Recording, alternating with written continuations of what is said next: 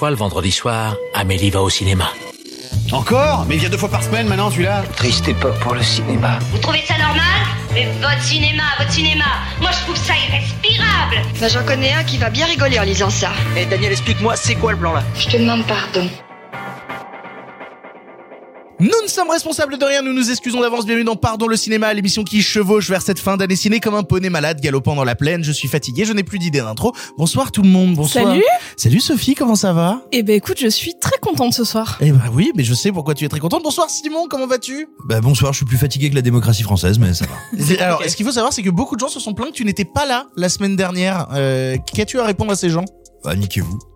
Parce qu'il faut que les gens comprennent, mine de rien, qu'on fait un roulement, que les gens changent autour de cette table, qu'il y a toujours trois personnes qui m'accompagnent et que les gens changent, et que cette semaine d'ailleurs, pour la première fois, nous accueillons autour de cette table Rita. Bonsoir Rita. Bonsoir. Comment ça va? Ben ça va, peut-être pas aussi fatigué que Simon, mais ça va. Est-ce que tu peux te présenter pour les auditeurs qui ne te connaîtraient pas? Oui, je m'appelle Rita, euh, je, je gère la page Instagram 6 de Movies, qui s'écrit 16 comme le chiffre, même si ça n'a rien à voir et que tout le monde pense que c'est pour ça. Et sinon, euh, voilà, j'aime beaucoup le cinéma comme vous toutes et tous ici, je pense. Et voilà, je sais pas. 16 The Film. Je ne connais pas ce long métrage. C'est bah, c'est comme 16 printemps, mais pire. Ah, très bien. Dans cette émission, on démarre avec la dernière grosse sortie Netflix, Tic Tic Boom, Haut et Fort de Nabil Ayouch, Orange Sanguine de l'équipe des Chiens de Navarre et les Magnétiques. En bref, ce sera Affamé, Aya et la sorcière et Amon de Nicole Garcia avant de nous envoler vers le passé pour aborder Outrage de Brian De Palma. Mais d'abord, il est l'heure des actus. La vache, encore ces stupides actualités. Les actualités. Au cinéma, c'est comme ça et pas autrement. Ha ha Qu'est-ce qu'on passe au cinéma? Je suis pas. Je demandais à la patronne. Comme d'habitude, nous démarrons ces actus en vous remerciant de nous suivre, que ce soit sur les réseaux sociaux avec le compte Twitter pardon le cinéma, où on parle de l'actu du podcast et de cinéma en général, mais aussi sur les différentes plateformes de podcast où vous pouvez vous abonner pour ne rater aucun épisode. Je me rends compte que ça fait longtemps que je vous l'ai pas dit. N'hésitez pas, si jamais vous nous écoutez sur iTunes, à laisser euh, une critique avec une bonne note. Voilà, si vous aimez pas ce qu'on fait, ne laissez pas de notes, ça sert pas à grand chose. Par contre, si vous nous aimez, laissez des bonnes notes sur iTunes, laissez une jolie critique, ça nous fera plaisir. Euh, deux news, euh, une tout d'abord bien connu, on a sorti un livre, voilà, pardon le cinéma, sans film que tu n'as pas vu mais que tu vas adorer, bla bla bla bla bla bla bla. C'est dispo partout, tout le monde est au courant, mais ça fait toujours du bien de le rappeler. Et donc deuxième news, on dédicace ce livre à Paris samedi. Oui, une séance de dédicace et pas que. Ça se passe au cinéma du Panthéon et à la librairie du Panthéon ce samedi 20 novembre. Et alors ce sera en deux temps.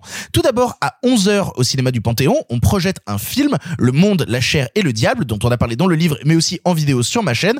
Tout ça en plus dans une copie 35 mm. On a galéré à la trouver, c'est une chance unique de le voir dans ces conditions. Venez absolument voir Le Monde, la chair et le diable au cinéma du Panthéon à 11h. Et ensuite à 13h30, rendez-vous à la librairie du Panthéon pour une dédicace du livre avec toute l'équipe, Simon, Marc, Sophie et moi-même.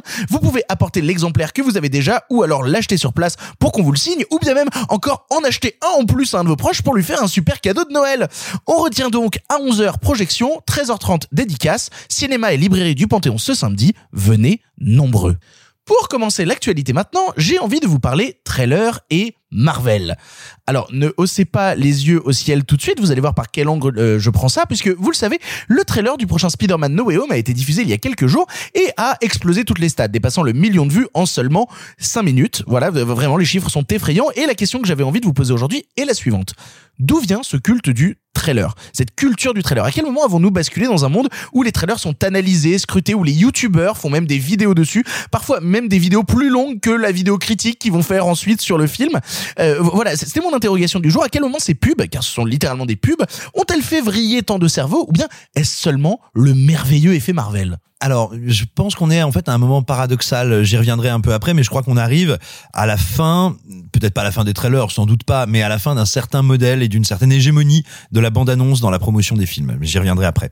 Euh, ce qui, ce qui se Euh, passe, Tu veux pas du tout t'expliquer sur la phrase que tu viens de dire? Si, mais, je- un mais je vais y plan en arriver. deux parties, deux sous-parties en fait. c'est Absolument, je viens de te faire un teaser de ce que j'allais te dire. Quel bâtard Eh ouais, mais non. Alors, je pense qu'il faut pas oublier qu'il y a deux euh, deux épiphénomènes qui font de, de cette bande-annonce de Spider-Man No Way Home un cas particulier. Premièrement, on est sur une bande-annonce Marvel. On sait l'appétence, l'envie, l'élan qu'il y a d'une énorme communauté de spectateurs pour le Marvel Cinematic Universe, donc c'est pas très étonnant que ça marche bien. Et en plus de ça, euh, n'oublions pas que Spider-Man est de très loin aux États-Unis, mais pas que la licence, le personnage le plus populaire de Marvel. Donc forcément, ça fédère encore plus. Et comme euh, c'est maintenant un secret de Polichinelle, le film va accueillir, on va dire, différentes générations, différentes incarnations. Quoi de Mais Je les ai pas vus dans le trailer. Oh là là, mon petit Mais bonhomme. c'est étonnant. Je suis très très surprise. Et ben voilà, mais donc du coup, tu, tu peux fédérer à la fois ceux qui seraient, on va dire, un peu plus sceptiques sur Marvel ou qui en étaient restés au film de Sam Raimi, euh, les, les gens qui ont eu le malheur de naître sans globe oculaire, qui aiment beaucoup les deux Amazing Spider-Man, et, euh, et, et, et puis je, je les ai jamais vus, ça avait pas l'air très très Euh, bien. moi, je suis amoureuse d'Andrew Garfield et Emma Stone. C'est euh, voilà, ça c'est dit. Et je pense que juste pour eux deux, il faut voir les films. Ah Et pour Jamie Foxx, parce que c'est très camp comme film. Je t'ai grave mais, interrompu. mais il doit y avoir des montages où on voit que leur scène, donc. euh, C'est-à-dire qu'ils sont quand même beaucoup là, étant qu'ils donnaient qu'ils jouent Gwen, J'avais que le début de la phrase dire dans la Gwen tête. Stefani, mais n'importe quoi. J'avais que le début dans la, de ta phrase dans la tête. J'ai, j'ai entendu toi qu'elle allait dire, mais il doit bien y avoir un montage où on voit que leur sexe. Et j'étais là genre, mais c'est très bizarre. sinon. Ah non, bah je non. Alors, non non, je, je ne sais pas. je- mais moi non plus, je suis pas au courant. Et, Mais euh, oui. mais, mais donc forcément, ça te fait comme ça un effet d'emballement très très fort, très puissant, très fédérateur. Néanmoins, euh, bah, pourquoi est-ce qu'on en est venu à célébrer les trailers? C'est pas nouveau en fait. Bien sûr, Internet, euh, Internet et le YouTube nous donnent, euh, nous donnent des Merci possibilités. Jean-Michel Boomer. Mais absolument. Mais tu vois, donne des possibilités euh, d'analyse, de visionnage, de revisionnage. Mais attends, moi quand j'étais môme et euh, j'ai la génération de mes parents, les gens adoraient les bandes annonces, avaient horreur d'arriver en retard au cinéma et de louper les bandes annonces. Donc cette passion, elle, elle existe depuis longtemps. Mais Et il je, faut- je me rappelle quand j'étais gamin, euh, j'achetais euh, Ciné Live et euh, dans les Ciné Live, il y avait des CD-ROM. Et sur les CD-ROM, il y avait une chier de bande-annonce et tout. Mais c'était avant que mine de rien, on, on ait l'accès libre comme sur Allociné où tu peux accéder directement aux bandes-annonces. Tu les avais sur ce CD-ROM. Et rappelez-vous qu'avant, il y avait des bandes annonces sur les VHS. tout à fait. Oui, c'est vrai. Et oui. Étant la plus jeune, je pense, je vais me permettre de dire que moi, sur les DVD que j'avais quand j'étais petite, il y avait aussi les bandes annonces avec une superbe voix coming live en DVD. Voilà, il y avait ça dessus. Et euh, personnellement, c'était le truc que je préférais aussi regarder. Je l'ai re-regardé aussi beaucoup. Donc, Petite euh, anecdote à la con, euh, j'ai acheté en VHS Le Roi Lion parce que je l'avais en VHS étant gamin et je ne trouvais nulle part sur internet la bande-annonce de l'étrange Noël de Monsieur Jack Ah. qui était sur la VHS du Roi Lion et que je trouvais incroyable comme bande-annonce et du coup je me suis juste fait un kiff avec mon lecteur VHS parce que oui je suis vieux j'ai un lecteur VHS à la maison de me remettre la VHS du Roi Lion juste pour revoir la bande-annonce de l'étrange Noël de Monsieur Jack Et B. Euh, non, non, mais, mais, mais je te dirais, moi, il y a un truc qui m'interroge. euh, on a beaucoup parlé du succès de Squid Game, mais on n'a pas tellement parlé de la manière dont ce succès est arrivé. Rappelez-vous, Squid Game, c'est pas une bande-annonce qui a, qui a, en- en- qui a mis tout le monde en émoi, mais pensez aussi à Stranger Things. Stranger Things, au moment où ça arrive sur Netflix, il y a à peine un teaser où on voit juste la titraille, une musique vaguement années, vaguement années 80. Bref, en fait, la particularité de Netflix, mais aussi ce que, ce que vont arriver à faire à terme les HBO Max, les Disney+, etc., c'est de fonctionner par, j'aime pas dire par algorithme parce que c'est devenu un mot valise, mais par recommandation.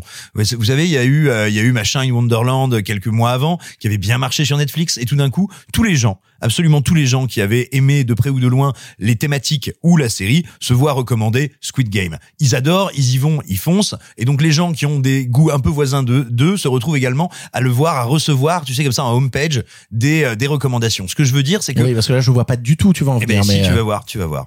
C'est que en réalité, jusqu'à tout récemment, effectivement, les affiches, les teasers, les bandes annonces étaient la méthode de sensibilisation et de recommandation d'une œuvre. Et aujourd'hui, on voit des œuvres qui arrivent à avoir des succès démentiels, énormes, monstrueux, sans que ce soit par le biais de leur bande-annonce. Squid Game a bien une bande-annonce, mais c'est pas du tout sa bande-annonce qui a mis le feu aux poudres. Ce que je veux dire, c'est que je suis assez curieux de savoir, tout simplement, si le trailer, la culture du trailer et de son montage va survivre, ou comment est-ce qu'elle va être modifiée par cette logique algorithmique qui fait qu'on arrive en fait directement à mettre via une plateforme, via sa homepage, ce qui change tout, ce qui change les tuyaux de transmission, tu vois, littéralement, si ça va, comment ça va modifier la, culture du trailer? Euh, mais alors, je, suis d'accord avec toi, sauf que pour moi, il y a une distinction sur le ce qui va sortir en salle et ce qui va sortir sur plateforme, parce que les bulles de filtre dans lesquelles, parce que visiblement c'est ça, dans lesquelles on se met via l'algorithme de recommandation de Netflix, euh, même dans des choses comme Mubi qui vont à l'encontre des algorithmes, on a quand même de la recommandation par les pairs.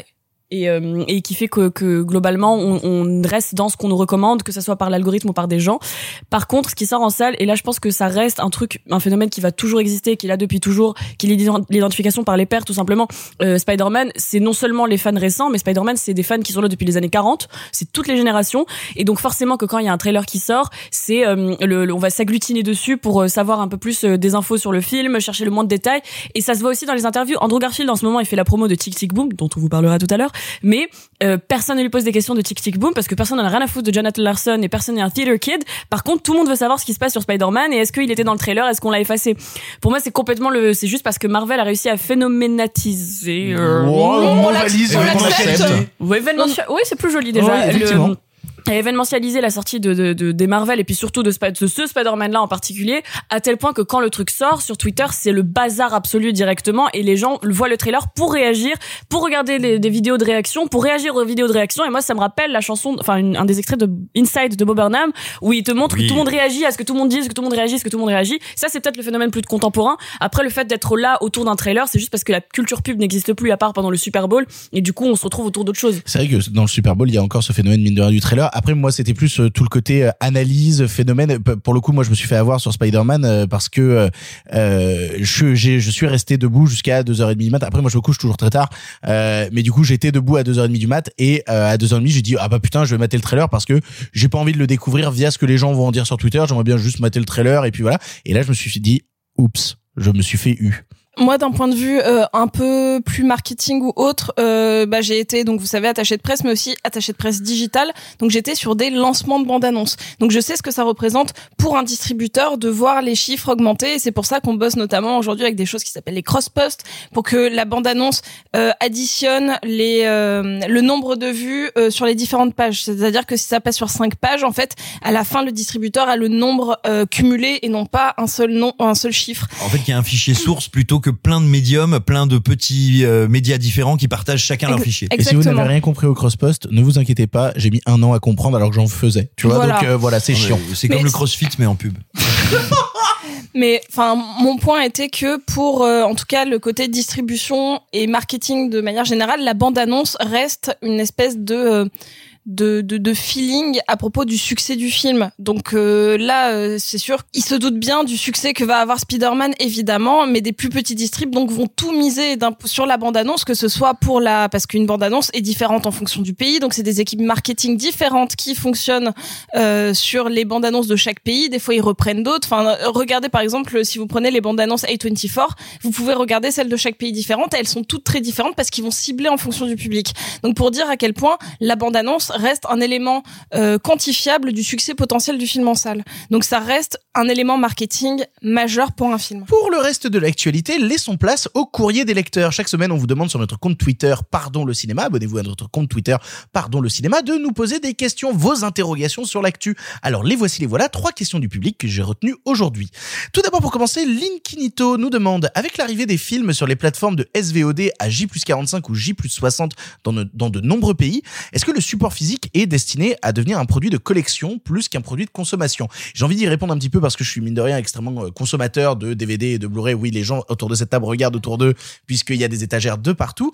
Euh, c'est- déjà le cas en fait. C'est déjà un produit de collection et c'est pour ça que des éditeurs, euh, on en parle régulièrement du chat qui fume, on parle euh, de, de Carlotta, on De parle Potemkin. de- oui, de Potemkin ou même ce que De fait Wildside. Wildside aujourd'hui parce qu'on va vous parler en fin d'émission de Outrage qui ressort chez Wildside dans un gros coffret.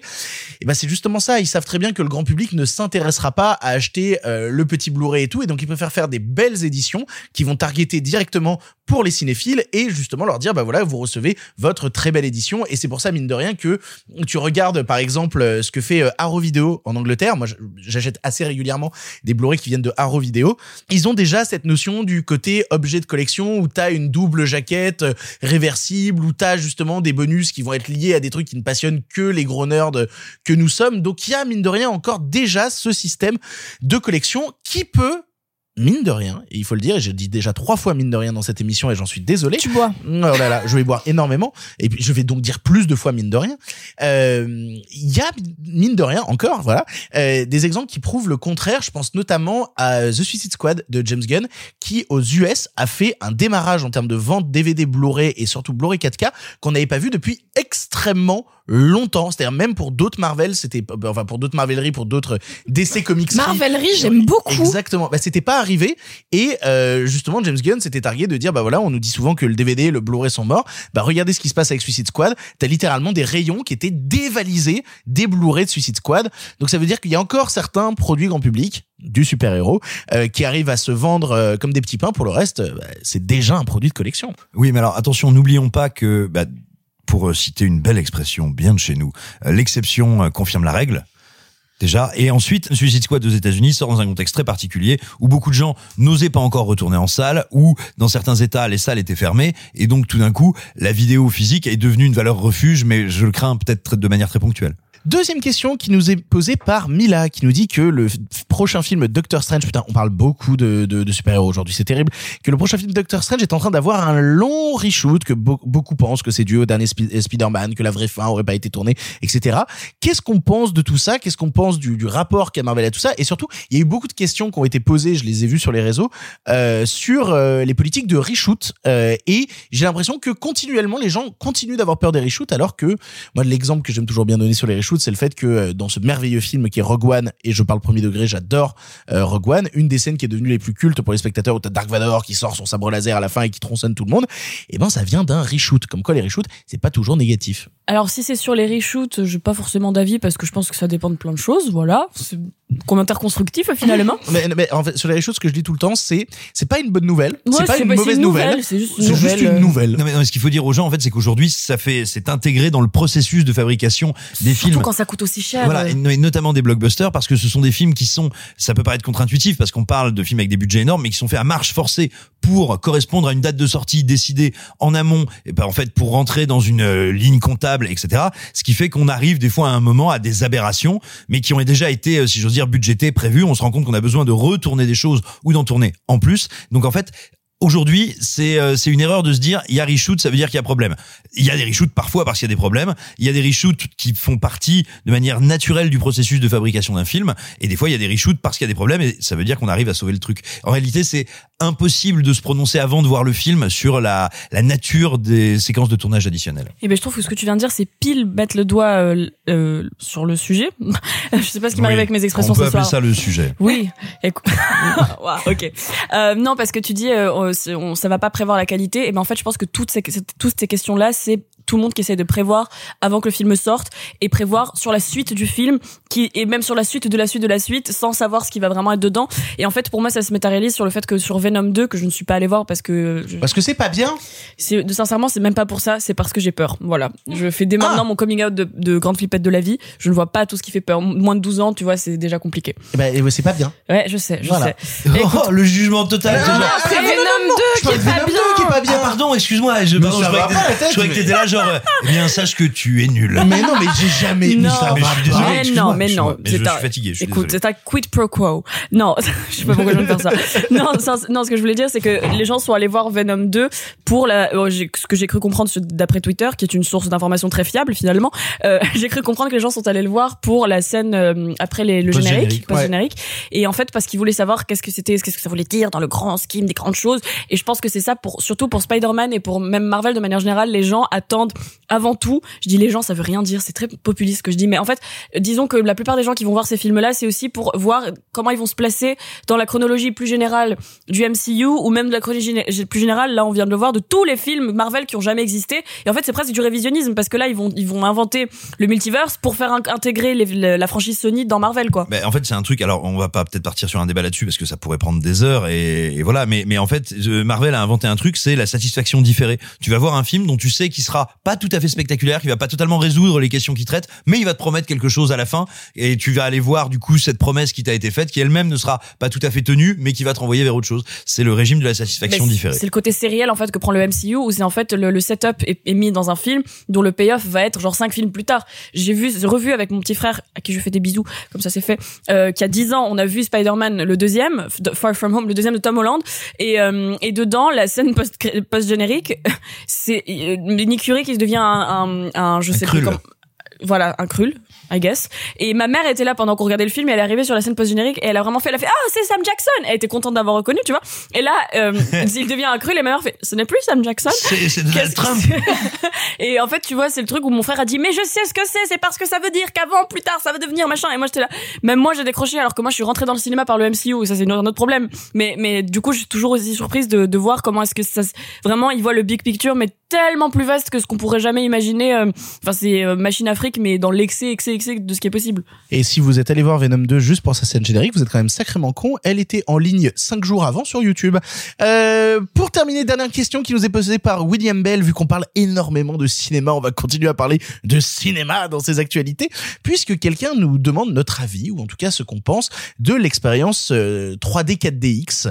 Euh, et pour le coup, ça regroupe une autre question. J'ai pris celle-là parce que euh, là, ça parle de la 4DX, etc. Et il nous parle d'ailleurs qu'il a fait un rendez-vous chez l'ostéo juste après. Euh, voilà, ça, ça dit déjà beaucoup de choses. Mais en fait, ça, ça reprend une question un peu plus large euh, qui a été beaucoup posée où il nous disait comment réinventer. Où il y a des gens qui posaient la question de comment réinventer la salle, comment trouver de nouveaux moyens d'amener des gens dans les salles de cinéma. Euh, Pour avoir testé la 4DX personnellement, je préfère me percer un hémorroïde avec les dents. Avec les dents? Ouais, non, c'était horrible. Waouh Alors vous, Euh, vous l'ignorez, vous qui nous écoutez, mais Victor est très souple. Euh, moi, je l'ai testé deux fois parce que ouais, je vais raconter ma vie, mais je l'ai testé deux fois la 4DX, une fois pour Jurassic World 2 et une fois pour euh, Mission Impossible 5. Et Beaucoup trop de chiffres, hein, déjà, dans ce ouais, film. déjà, euh, voilà. Et, et donc, putain, c'est c'est pas bien. C'est Bah euh, c'est pas bien. Mais euh, pour l'expérience, bon, il y a une fois c'était mon expérience personnelle et l'autre c'était une copine qui m'a dit allez viens, on va le voir parce que ça va être plus rigolo comme ça. Et c'était la première fois qu'elle allait en faire. Mais c'est parce que elle, elle me disait j'ai envie de le vivre autrement parce que c'est vrai que je vais pas souvent au cinéma. J'ai envie de quitte à payer plus T'as envie de cher. parler d'attraction en fait. Ouais. Et je dis ça dans le sens noble du terme. Hein. Mais c'est ça, on oui, est mais on sur. va pas au cinéma pour aller au Futuroscope. Ah, bah, Ah bah si. certains si Bah, apparemment. mais surtout Le cinéma, du ça cinéma. reste une, ça Le- reste une sortie ponctuelle et exceptionnelle pour Exactement. beaucoup de le gens. cinéma, c'est né dans la foire, c'est le spectacle, c'est quelque chose qui te doit t'impressionner. Alors moi, je, pardon. Oh non non, euh, t'inquiète, j'aurais rebondi après. euh, boing. Boing. Euh, Non mais mais oui, vas-y vas-y finis finis. Non mais et, et au contraire, je te dirais, alors moi moi j'y suis peu sensible tout simplement parce que y a, pour une raison toute bête, c'est que j'ai du mal avec euh, euh, on va dire les stimuli physi- physiques en dehors de l'écran. Tu vois quand quand je reçois des coups dans le dos parce qu'il y a des, des explosions et qu'on me jette de l'eau dans la gueule parce qu'il pleut, alors ça euh, n'allez j'ai vu le Tomb Raider atroce là avec euh, Alicia Vikander. avec Alicia Vikander en Qu'on aime. 4DX. Ah non, mais elle, je l'aime beaucoup, mais si tu veux, comme elle est tout le temps, elle est mouillée pendant tout le film, toi t'es mouillé aussi, tu sors, t'as une pneumonie, c'est nul. Moi, je suis toujours mouillé quand je vois Alicia Vikander. J'allais dire la même chose. Ah, Eh. On va peut-être sortir du coup, laisser. euh, Je, oui, oui. On vient de passer les 90% de taux d'humidité dans cette pièce, c'est très compliqué. Si, si, si ça Ah, bah, Alicia est là. Bah, tiens, bah, pour ça. Bonsoir. Ah, mais, mais mais en fait euh, c'est le c'est vraiment le côté événementialisation de la sortie et que les gens en fait ne ça, ça les dérange pas de payer deux trois balles de plus s'ils y vont rarement mais pour vivre quelque chose un peu plus exceptionnel. Après est-ce que c'est vraiment la 4DX qui est éve- enfin euh, qui est exceptionnelle? Ça c'est un autre débat parce que je pense que personne n'aime ça autour de cette table Ah par bah, elle est très exceptionnelle dans ton porte-monnaie, déjà, euh, pour commencer. hein. Ouais, c'est c'est cher. C'est cher, ça coûte deux bras et un rein. C'est pardon mais juste parce que c'est cher? Mais c'est comme tu disais pour moi c'est le côté événementiel. Et en fait euh, c'est un peu le même délire que bon ça ça a été dit et redit mille fois j'enfonce des, des, des portes ouvertes pardon. Euh, mais le cinéma euh, quand il y a eu la télé ils ont mis la couleur. Quand il y a eu le enfin ils ont dès qu'ils ont peur de quelque chose ils inventent un truc. Sauf que là ils sont arrivés au bout des trucs qu'ils peuvent inventer pour amener des gens. Et euh, et je, je pense que c'est le le- l'excès. Comme tu disais tu parles des de parcs de parcs d'attractions et je pense que c'est effectivement une bonne comparaison parce que une bonne analogie même parce que effectivement quand moi non plus j'ai pas envie d'aller au cinéma pour euh, faire des, des, des montagnes russes et qu'on me jette de l'eau à la gueule. Mais en même temps euh, quand tu payes 20 balles et que tu vas voir un film je peux comprendre quand c'est pas la chose que tu fais le plus au quotidien que ce soit logique que t'as as fait des bornes en voiture pour y aller tu viens tu t'en veux pour le compte de ton argent. Je peux comprendre et entendre que ce soit un Je argument. pense que Je les paye gens- pas 20 balles pour pas être mouillé. Je pense qu'autour de cette table, de toute manière, on on, n'est a un pas rapport sujet, au oui. cinéma qui est très, euh, euh, très euh, cinéphile, dans le calme. On n'aime pas le parisien, bruit. Les gens, c'est ça, c'est parisien. On va voir des petits films d'auteur. Je pense que nous, on n'a pas à prendre la voiture, euh, euh, que ce soit une sortie euh, exceptionnelle. C'est quelque chose qu'on fait plusieurs fois par semaine, et donc c'est euh, c'est c'est c'est ça qui change le rapport à la 4DX aussi, j'imagine. Nous en avons fini avec les actualités. Il est temps de passer maintenant au film du présent. Il y a beaucoup de choses dont on va vous parler cette semaine et on commence tout de suite par Tic Tic Boom.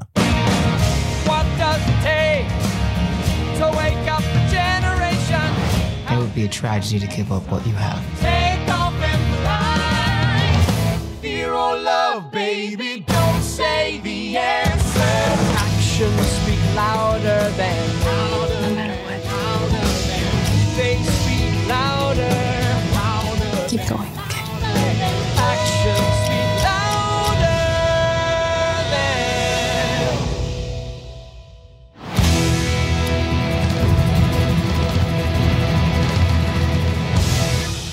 Tic Tic Boom est un long métrage comédie musicale écrit et réalisé par l'homme de ma vie, Lin-Manuel Miranda, avec Andrew Garfield. Sorti directement sur Netflix, il nous raconte l'histoire du compositeur Jonathan Larson avant le succès de sa comédie musicale Rent, quand il ne travaillait encore que dans un diner et rêvait de percer. Mais la route est semée d'embûches à une époque où le sida fait des ravages, Jonathan a bien du mal à savoir quoi faire de sa vie et de son travail. Je vais commencer euh, pour vous parler de ce film parce que, euh, comme vous le savez, euh, je parle de Lin-Manuel Miranda dès que j'en ai une occasion et dans cette émission, je n'ai pas arrêté de vous harceler avec ce personnage-là. Donc, bien évidemment, je vais commencer parce que j'attendais énormément son premier long métrage. Parce que Lin-Manuel Miranda a tourné autour du monde du cinéma après avoir tourné autour du monde du, musical, après Indie Heights, après toutes ces choses-là. Mais il n'avait pas encore réalisé de long métrage. Il avait produit Indie Heights, qui venait de sa comédie musicale. Il avait fait des musiques, notamment pour pour Vaiana et pour d'autres longs métrages. Bientôt, on parlera d'Enkento, où il fait aussi toute la partition musicale du film. Et euh, moi, je l'ai vu, c'est vachement bien. Il y avait un Euh, autre film d'animation avant euh, Vivo ou un ah oui, oui, il y a eu Vivo sur Netflix aussi où il a fait les musiques où il jouait le personnage du petit singe. Euh, bref, voilà, c'est le Lin Manuel Miranda Il a fait la série aussi. Universe.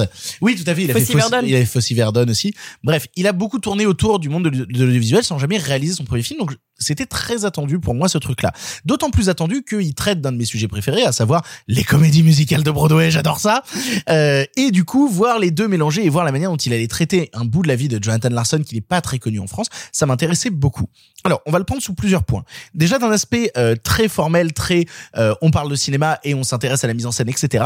Lin-Manuel Miranda, tu sens qu'il a un besoin déjà de prouver qu'il est capable de faire des trucs. Tu vois, qu'il est capable à la fois de faire de la mise en scène qui va recourir à des CGI, qui va recourir à des artifices numériques, et en même temps d'avoir des trucs qui vont être assez bruts par instant, avec juste le plaisir de diriger des comédiens dans une pièce. Il y y a une chanson au début du film euh, Bo Bo Bo Bo où euh, il tourne avec ses comédiens à l'intérieur d'une pièce, il les suit et comment justement la pièce dans laquelle ils étaient va prendre vie autour des comédiens et réussir à donner quelque chose de de beau et de, de joli et à regarder. Et même dans les différents euh, aspects de ratio du cadre, même dans la manière dont il va avoir de, de diriger ses comédiens et de les mettre en lumière, il s'amuse, Emmanuel Miranda, et c'est un plaisir de le voir s'amuser. Après, il y a tout ce qui est scénario. Et le scénario me passionne parce qu'il reprend à la fois euh, la comédie musicale Tic Tic Boom, donc qui est le travail qu'a fait euh, Jonathan Larson avant Rent, où justement, vu que sa première comédie musicale était un four, eh ben, il avait besoin de parler de sa vie et de raconter sa vie. Et donc, comment tu réussis à être sur plusieurs niveaux de narration qui vont s'échanger avec à la fois Andrew Garfield sur scène qui fait Tic Tic Boom et qui te raconte son histoire, comment c'est illustré, comment, ah oui, alors je parlais des ratios d'image, mais il a aussi envie de changer, de faire des scènes en noir et blanc, de jouer avec l'aspect de couleur.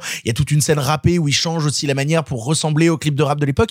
Il s'amuse, il s'amuse au scénario avec la narration, il s'amuse avec ses comédiens, il s'amuse avec sa caméra. C'est un vrai plaisir déjà de cinéma à regarder qui en plus enrichi par le fait que le film m'a bouleversé en termes d'émotion. Je n'ai fait que pleurer, j'ai pleuré. Je pense que ça c'est le fan de Lin-Manuel Miranda qui parle moi parce que dès la première scène je pleurais. Donc globalement ça je pense que ça ne touchera pas tout le monde. Par contre je pense que la fin du film aborde en plus des thématiques qui sont pas simples à traiter à savoir bah, l'apparition du sida au début des années 90 et comment beaucoup d'amis de Jonathan Larson ont perdu la vie euh, à cette période là donc vraiment ça vient te toucher au plus profond de ton cœur et pour tout ce que je disais euh, en termes de rapport à la comédie musicale, il y a plein de scènes qui viennent rendre hommage à Broadway. Et tu sais que Lin-Manuel Miranda vient de là donc il a envie de rendre hommage à ces gens-là. Il y a une scène dans un diner où tous les personnes qui y a dans ce diner sont des comédiens de Broadway où en plus Lin-Manuel Miranda se permet un petit caméo, va ramener les deux actrices principales d'Hamilton à l'intérieur. Et puis même si jamais tu as vraiment l'œil et que tu veux vraiment être Jean-Michel Relou comme je le suis, à la fin du film, il te fait des plans où t'as des gens dans la salle en train de regarder la comédie musicale de Jonathan Larson. Et en flou, vraiment il faut avoir l'œil en flou, t'as genre Christopher Jackson qui jouait George Washington dans Hamilton, t'as plein de trucs comme ça, des petits micro-détails qui viennent, toi fan de Broadway, te, te toucher au plus profond de ton cœur. J'avais très hâte de voir si Lin-Manuel Miranda allait réussir son premier film. Verdict, pour moi, il l'a réussi et je me demande bien ce qu'il n'est pas capable de réussir puisque à chaque fois qu'il fait des comédies musicales, c'est des putains de réussites. À chaque fois qu'il fait des partitions de films, bah, ne serait-ce que Moana, c'était un pur plaisir et c'est sûrement le Disney le plus intéressant de ces dernières années. À chaque fois qu'il produit des séries, qui, bah, c'est des succès et là maintenant il fait son premier film. Et ça vient me bouleverser. Et je, non, je trouve ça assez formidable, Tic Tic Boom. Je pense que ça ne parlera pas à tout le monde, mais ça peut être une bonne porte d'entrée, mine de rien, à euh, cet univers que sont les comédies musicales de Broadway qui ne parlent pas à tout le monde. Je pense que vous avez moyen d'y découvrir beaucoup de choses. En tout cas, moi, j'y ai découvert l'amour, j'ai découvert la peine, j'ai découvert la tristesse, j'ai découvert la douceur, j'y ai découvert un des plus beaux films que j'ai vu cette année. Mais je crois qu'il y a des gens qui ont un peu plus de réticence que moi sur le film, et notamment euh, Simon Rio. Bonjour. Allez, vas-y, balance ta merde. Euh, alors, il faut toujours dire d'où on parle. Donc, en toute sincérité, je reconnais très volontiers, par exemple, que je ne suis pas du tout sensible à la musicalité des comédies musicales de Lin-Manuel Miranda. Mais je dis ça très Alors, tranquillement. Attends. Euh, c'est pas des musiques de Lin-Manuel Miranda. Non mais alors attention, quand je dis ça, c'est bien pour ça que je dis la musicalité de ces comédies musicales, la manière dont il les met en scène, dont il utilise, dont il utilise la musique, si tu préfères. Parce que toutes les musiques du film da- Je sais. datent littéralement de Je, 1990. je- je sais bien, mais si je préfère, voilà, l'usage qu'il en fait, et en général, pas que dans ce film-là, son traitement de la musique via la mise en scène. Euh, C'est-à-dire que moi, entendons-nous bien. Je vais certainement pas vous dire Eh, c'est atroce, c'est abominable, j'ai passé un moment horrible. Non, non, je veux dire, euh, tu vois, euh, il y a des trucs beaucoup plus désagréables, se casser la jambe, se crever un œil, enfin, tu vois, voilà, ne, ne mentons pas. Maintenant, j'ai j'ai plusieurs gros soucis. Tu dis, il y a du cinéma Ah, il y a du travail. C'est, tu sais, cet élève moyen, mais tellement besogneux que t'as envie de lui dire, eh, eh, super pour l'effort, et, mais t'inquiète pas, bien sûr qu'avec ta jambe de bois, tu vas gagner le cross du collège. Et C'est tellement subjectif de dire non, ça. justement, je vais te dire pourquoi. Mon énorme problème, c'est qu'à mon sens, il n'est jamais dans la mise en scène, il est dans l'illustration. Ce qui est passionnant dans la comédie musicale, c'est quand, justement, tu as des scènes de comédie musicale qui, qui font, qui accomplissent ce que rien d'autre, aucun autre artef- artefact de cinéma ne permet d'accomplir. Or là, j'ai, pas toujours, pas systématiquement, entendons-nous bien, mais fréquemment, des scènes de comédie musicale qui sont là pour illustrer ce que des personnages viennent de dire ou ce qu'ils sont en train de dire. Et j'ai comme ça des échos qui se font que ça m'intéresse assez peu ce qui se passe en termes de musique, enfin, en termes pardon, en termes, pas- en termes de comédie musicale, pas en termes de son, de aimer ou pas. C'est pas Et- vrai sur toutes les scènes, et- ça en plus. hein, mais c'est bien ce que j'ai dit, mais c'est vrai fréquemment. Euh, j'ai aussi le sentiment que comme il n'est pas à l'aise comme narrateur, comme conteur, il a recours à des procédés qui ne sont pas désagréables et d'ailleurs qu'il investit pas spécialement mal, mais qui sont à mon sens essoufflés et assez stériles, enfin en tout cas qui ne me font pas rentrer dans le film, à savoir le, euh, eh bien oui, j'ai ce personnage qui est en même temps bah, le protagoniste, mais en même temps le narrateur et qui est sur scène et qui machin et qui bidule et qui pour moi, euh, j'ai envie de te dire, c'est pas pour rien que dans Bronson euh, de Nicolas Winding Refn, ça marche, c'est parce que il le fait au second degré, parce que il était conscient quand il faisait ça, Nicolas Winding Refn, de combien c'était usé et mortifère. Ils comme, le font aussi. T'as une scène de dispute de couple justement qui joue à la fois sur le décalage comique de la scène de la comédie musicale et le sérieux justement de la situation réelle et comment justement les deux se transposent et se font écho alors qu'ils sont dans des registres parfaitement différents. Tout à fait. Je, je trouve justement qu'il le fait plutôt brillamment sur certaines scènes. Alors non, justement, pour moi, le problème, il le fait bien, il le fait avec application, c'est indiscutable, mais jamais brillamment. Je, je trouve le film euh, sympathique mais besogneux toujours systématiquement et après moi j'ai un autre problème euh, mais qui est vraiment à mon sens un problème d'écriture je dirais de de, de fragilité ou d'absence de finesse d'écriture alors qui pour moi est attention n'existe que dans le premier tiers du film hein. après ça va mieux mais mais qui est très prégnant, c'est-à-dire que quand je vois ce personnage qui arrête pas de répéter genre mais mais voilà, mais je dois réussir, je ne peux pas, je vais avoir 30 ans, je ne peux pas être un serveur qui a un hobby. Et en fait là-dedans, il y a quelque chose de très américain de rapport au succès qui moi me dérange profondément et me met très mal à l'aise dans le film. Je vois pas un type qui veut réussir son art, je vois un type qui veut réussir socialement. Et alors là, pour le coup, c'est éminemment subjectif, mais c'est une démarche qui me rend le personnage parfaitement antipathique, totalement. Et j'ai également, ce que je viens de vous dire, ce problème de sentir le travail, de le voir, de voir les coutures dans l'interprétation. Attention, personne ne joue mal. Hein. Je, je ne suis pas en train de dire ça, mais je vois les gens se regarder jouer. Je vois les gens faire leurs effets, les faire bien. Mais comme je les vois les faire, eh ben je, je ne peux pas tout simplement avoir d'immersion. Et ça, pour moi, c'est un terrible problème. Mais enfin, un truc qui me fascine assez avec le film, c'est que Andrew Garfield, euh, qui a maintenant simultanément un corps d'adolescent et un corps de quarantenaire, est en train de devenir un espèce de monstre dont le visage s'affaisse. Et vraiment, ce, ce petit truc, si tu veux, il a inventé la chirurgie naturelle et anesthétique. Et vraiment, je suis très curieux de voir comment il va continuer de muter. Mais heureusement, autour de cette table, il y a Rita et je crois que Rita est vachement plus positive. Oui, bah déjà, je veux juste revenir sur le fait qu'il y a aussi Chita Rivera dans la scène du diner, qui est une légende de Broadway et du voilà du cinéma de manière générale. Euh, pour moi, tu disais, il faut se dire d'où on parle. Euh, moi, je suis une énorme fan, pareil, de Lin-Manuel Miranda, de Broadway, des comédies musicales de manière générale. C'est J'aime pour ça, ça. qu'on l'a invité autour de cette table. Voilà, et franchement, j'avais d'i- d'immenses attentes parce que Fosse Verdon, c'est ma série préférée. Andrew Garfield, c'est mon homme préféré sur cette planète. Hamilton et In the Heights, c'est mes comédies musicales préférées. Donc bon, j'étais là en mode peut-être que ça sera mon film. Peut-être, effectivement, c'était mon film. Euh, le, le temps, en fait, vraiment, le, le temps, c'est le thème principal chez Lin-Manuel Miranda et ça se retrouve très bien ici. Et ce qui est marrant parce que c'est pas ses textes, c'est pas ses- sa comédie musicale et on comprend pourquoi il a choisi d'adapter ça, comme on comprend pourquoi il est fasciné par Bob Fosse il est fasciné par tout ce qui est, relatif au temps et au fait de réussir euh, à percer avant d'avoir 30 ans comme tu dis. Et ce personnage qui est effectivement insupportable par moments, notamment dans sa relation à sa meuf avec ses potes où tu te dis mais mec t'es juste franchement tous tes potes sont queer racisés dans une, une période où c'est c'est pas super facile. Calme-toi, tu n'as pas les pires priorités sur cette planète. C'est pas si grave si t'arrives pas à avoir ton spectacle. T'as des parents qui sont là pour toi.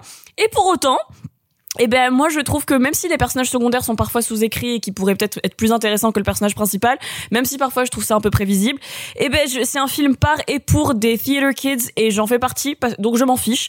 Euh, L'intro et la conclusion sont peut-être un peu trop Broadway pour marcher au cinéma et donc un petit peu trop dans l'excès, même dans les transitions entre ce qui se passe sur scène qui est un peu méta et ce qui se passe dans la narration plus traditionnelle. Mais les chansons sont exceptionnelles. Je suis obsédée par la chanson d'intro 3090 que j'écoute H24 depuis. Euh, les thèmes de l'âge dans la création, même si les gens sont des connards et deviennent des connards quand ils ont envie de créer avant d'atteindre un certain âge, et ben pour moi c'est quand même moins insupportable que les gens qui te disent il faut que j'ai une Rolex avant 50 ans. Bon, c'est une manière comme une autre d'être chiant. Chacun a ses manières d'être chiant. Au moins il crée des trucs cool en le faisant. Ah, mais je dirais pour moi c'est exactement la même chose. Ben non, parce qu'au final, pour moi, c'est pas la même chose parce qu'on est quand même ému et qui crée des choses qui, qui ont une importance pour des gens. Et c'est pour ça que je dis que tout- ce film va peut-être pas avoir un grand succès en France, tout comme In the Heights n'a pas eu un grand succès, parce que c'est une question de qu'est-ce qui est important pour toi dans la vie, euh, comment est-ce que tu, tu gères le côté de, de, de- d'autopression et pression sociétale très américaine, comme tu disais, sur le fait de réussir. Mais moi, je trouve ça quand même intéressant déjà parce qu'Andrew Garfield, mais Andrew Garfield, euh, juste Andrew Garfield, je t'aime. Et en plus, il chante bien. Il nous l'avait caché, je sais pas pourquoi, mais il chante bien. Et surtout, comme tu disais, Victor, il y a le, les thèmes du sida et du VIH, euh, de qu'est-ce que c'est que euh, le foisonnement culturel qui a été créé dans les années 90 par les juifs, les noirs, les personnes latinex, les personnes queer et le- les gens qui sont un peu tout ça à la fois à New York et à Brooklyn plus particulièrement, qui travaillent tous dans des diners euh, mais complètement euh, catastrophiques. Et la chanson Sunday est merveilleuse pour ça parce que déjà juste parce qu'il crie dedans cholestérol. Alors moi, j'attendais pas ça, mais j'ai quand même été super surprise et ravie. Donc voilà, en fait, c'est un film qui se passe en parallèle d'une épidémie tragique qui a été tellement mal gérée par l'État avec des gens qui ont été abandonnés par l'hôpital public globalement. Mais ça reste en retrait de ça. Et c'est peut-être le plus bémol que j'ai parce que c'est quand même un truc qui, moi, me fascine au cinéma et de manière générale, cette épidémie-là. Et pour autant, ça reste gé- génial. On a les débuts d'Internet. Est-ce que ça implique pour la promotion de la culture? Est-ce que ça implique dans euh, inviter Steven Sondheim et le voir arriver être genre waouh, il y a Steven Sondheim. Les gens qui aiment Broadway comprendront, c'est une légende. Vraiment, c'est comme si Les frissons quand il arrive à la fin du film, dans la scène de fin. Voilà. Quand il rentre dans la salle, j'ai fait. Steven Sondheim, pour ceux qui savent pas, c'est ce- c'est celui qui, par exemple, a écrit les chansons de West Side Story. qui a fait Ou- Company, Gypsy, qui. Sweeney c'est- Todd. C'est Spielberg en fait pour les pour le, globalement il a fait des blockbusters. C'est Spielberg pour la comédie musicale. Enfin pour moi c'est une première proposition de réalisation hyper intéressante. Euh, c'est une mise en scène de comédie musicale qui permet qui se permet des petites folies. Moi j'ai adoré euh, le- la chanson où il change d'appartement son pote Euh, et, et, et en fait ça m'a rappelé une ligne dans Little Women qui est un film que j'adore malgré tout ce qu'on peut en dire de Greta Gerwig où dedans elle dit c'est pas parce que mes rêves ne sont différents des tiens que ce sont des rêves invalides. Et je trouve que ça rattrape beaucoup du côté connard de ce personnage. Parce que quand son pote lui dit toi tu parles d'un endroit très privilégié en te disant que tu peux te permettre de tout risquer pour ton art parce que tu y crois moi si mon rêve c'est d'avoir une jolie voiture et d'habiter dans un bel appartement bah va te faire foutre j'ai le droit d'avoir ce rêve et même si c'est plus on en parle plus trop après pendant le reste du film je trouve que cette phrase rattrape quand même un peu ce côté là du personnage d'Andrew Garfield qui joue Jonathan Larson du coup et moi c'est un film qui m'a ému j'ai pas pleuré mais c'est parce que je n'ai pas d'émotion interne je suis morte à l'intérieur mais ça reste un film génial Bienvenue à le club. Super. Non, ça reste un film. euh, ça moi, j'ai adoré ce film et je pense que c'est c'est un truc à voir absolument. Si vous aimez pas les comédies musicales, regardez-le quand même. Et après, on discute. Si vous voulez envoyer moi un message, y a pas de souci, on en discute, on en parle. La thérapie, ça existe pour tout le monde, mais c'est génial et ça met de bonne humeur et il faut voir Tic Tic Boom. Voilà. Et pour le coup, j'aimerais bien revenir sur ce que Simon disait avant de laisser la parole à Sophie sur euh, cette question très américaine de réussir avant 30 ans ou quoi que ce soit. Euh, je, suis pas certain que ce soit tellement américain parce que c'est un sentiment que personnellement j'ai, tu vois, cette notion là de me comparer. Euh, j'ai 27 ans, euh, mais tu vois cette notion de se comparer à d'autres artistes et notamment des artistes qu'on admire. Moi, il m'est déjà arrivé et je pense que des auditeurs comprendront ce sentiment-là d'aller regarder des fiches Wikipédia de certaines personnes et de dire putain à 25 ans, il faisait ça, j'en ai 27. Soderbergh, que... sa palme d'or, sa mère. Oui, non, non, mais c'est ça, tu vois. Et Ou y Xavier. Dolan, putain. Exactement. Xavier Dolan, il a niqué toute une génération de personnes qui voulaient faire des films, je pense. Et, moi, après, on a regardé ces films. Et moi, pour le coup, euh, cette sensation, en fait, cette peur même, qui est un truc très personnel encore une fois, mais cette peur de me dire je suis en retard je suis en retard à un moment alors que en fait non t'es en retard sur rien ta gueule tu vis ta vie. Il y en a qui ont percé à 50 ans et qui aujourd'hui sont des méga stars ça n'a aucun sens. Mais cette notion de se dire je suis à la bourre je suis à la bourre sur ma propre vie je pourrais accomplir tellement plus dans le temps qui m'est imparti pourquoi je suis en retard alors que le temps m'est est limité? Et c'est un truc qui parcourt toute l'œuvre de Lin-Manuel Miranda et qui me bouleverse notamment dans Hamilton avec justement Pourquoi cette tu écris quand tu, comme si tu n'avais plus de jours à vivre? mais, mais c'est ça, et exactement toute cette pattern, euh, toute cette pattern, et même justement même les ennemis d'Hamilton quand tu regardes dans Hamilton euh, ont euh, des patterns de wait for it. Moi je vais attendre, moi je vais attendre que ça vienne pendant que l'autre il est en train de courir, de courir, de courir. C'est un truc qui parcourt toute l'œuvre de l'Emmanuel Miranda et qui me bouleverse et qui revient encore une fois dans Tic Tic Boom. Mais je laisse la parole pour conclure à Sophie. Vous avez été tellement vaste et concret et ça va être très très difficile de passer après vous. Je, je, vous, je ne vous le cache pas. Euh, je suis pas aussi fan que vous de Lin-Manuel Miranda, même si euh, mon amour pour Hamilton est immense. Moi, j'ai plus de réserves sur Indie Heights, par exemple, et c'est pas grave. Euh, Simon hoche la tête en approbation. Chopin du chef. Et donc, c'est sûr que j'attendais Tic Tic Boom comme une fan de comédie musicale, mais comme une fan de comédie musicale ancienne plus que récente. Euh, on, je pense qu'on aura l'occasion d'en parler avec Rita euh, parce que je, je suis euh, ma com- et Simon. Simon se sent je suis née, euh, enfin une, une partie de ma cinéphilie est née euh, dans le euh, dans dans le l'âge d'or euh, hollywoodien euh, années euh, 40 50 euh, et même les premiers euh, Fred Astaire euh, fin des années 30 qui étaient euh, pour certains limite des pubs pour euh, rentrer dans la marine. Et pourtant ça en fait des films superbes et, et ça me ça me plaît beaucoup. Et donc Là, quand je vois Tic Tic Boom, ce qui ressort, c'est que je ne suis absolument pas gênée par le côté factice, que ce soit scénique, que ce soit de performance, que ce soit de rythme ou même de narration. On va dire que ce passage euh, d'une, euh, par exemple, la chanson dans l'appartement où ils ont tous leurs euh, tous leurs anciens voisins, anciens colocs, anciens tout ça, qui est très on stage plus que filmé. Donc même s'il y a quelques astuces de mise en scène moi j'y crois parce que on a on, on me on me donne les clés du côté factice. On me dit euh, on est entre le fantasme et l'introspection. On est entre euh, la scène très grande et au contraire la mise en scène intime euh, de ce qu'est la comédie musicale. Parce que euh, nous c'est plus européen. Pour le coup le, le côté très intime de la comédie musicale et on aura encore l'occasion d'en reparler avec un, un Jacques Demy ou avec un Christophe Honoré qui vont aller chercher la Eh. musique in- ta gueule Euh, in- interne mais euh, donc moi ça, ça me gêne pas et je suis rentrée dedans dès la première chanson et en fait j'y suis allée un peu un peu vierge sur ce film malgré tout Bébé. et B, Enfin. ça, ça, voilà. C'est-à-dire que je, je ne savais pas de quoi ça parlait, je savais pas que c'était biographique, je ne savais rien. C'est-à-dire que je savais pas si c'était un hommage plus ou moins lo- lointain, si c'était lui qui transposait ses propres névroses d'artiste. Quand je l'ai vu, je me suis laissée emporter. Et donc quand, la fin est arrivée, que j'ai compris que tout était vrai, que c'était pas une interprétation, que c'était pas une rêverie autour de cet auteur qu'il aimait, je me suis effondrée.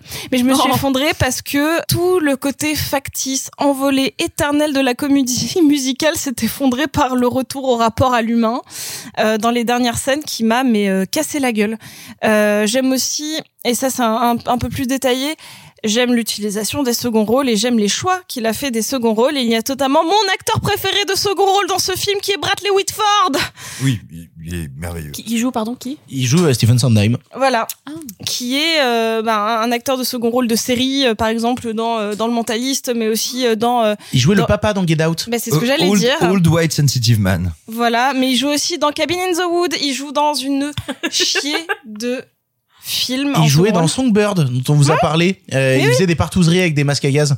Bah voilà, mais il se trouve que c'est mon acteur de second rôle préféré malgré tout. Et, bah, et bah, c'est parce que tu aimes les partouzeries avec des masques à gaz? Non, c'est parce que j'aime qu'ils prennent des paris sur les morts bizarres des gens dans des films, Euh, que ce soit dans Get Out ou dans La cabane dans les bois, ou dans... Bref, peu importe.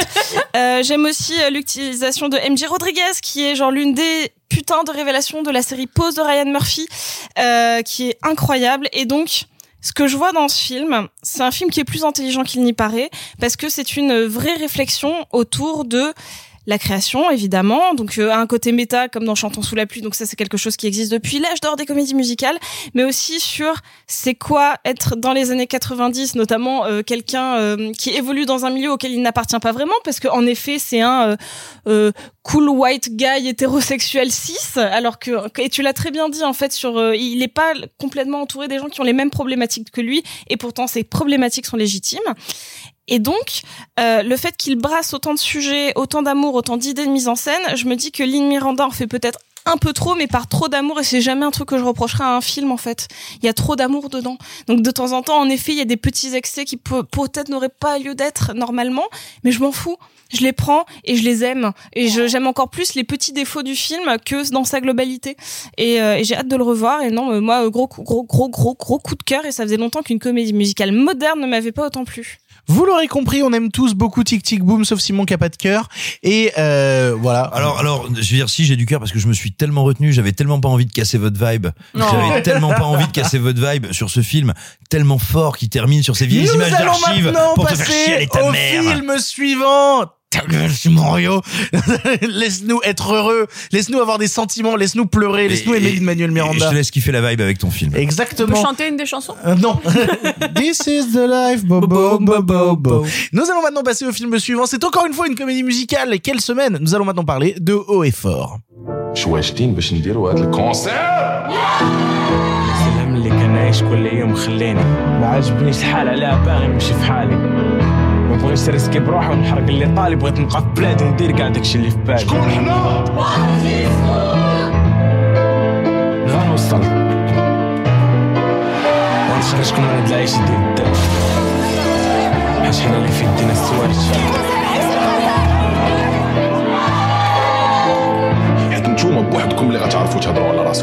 Oyfer est un film franco-marocain réalisé par Nabil Ayouch, à qui on doit déjà Much Love ou encore Les Chevaux de Dieu.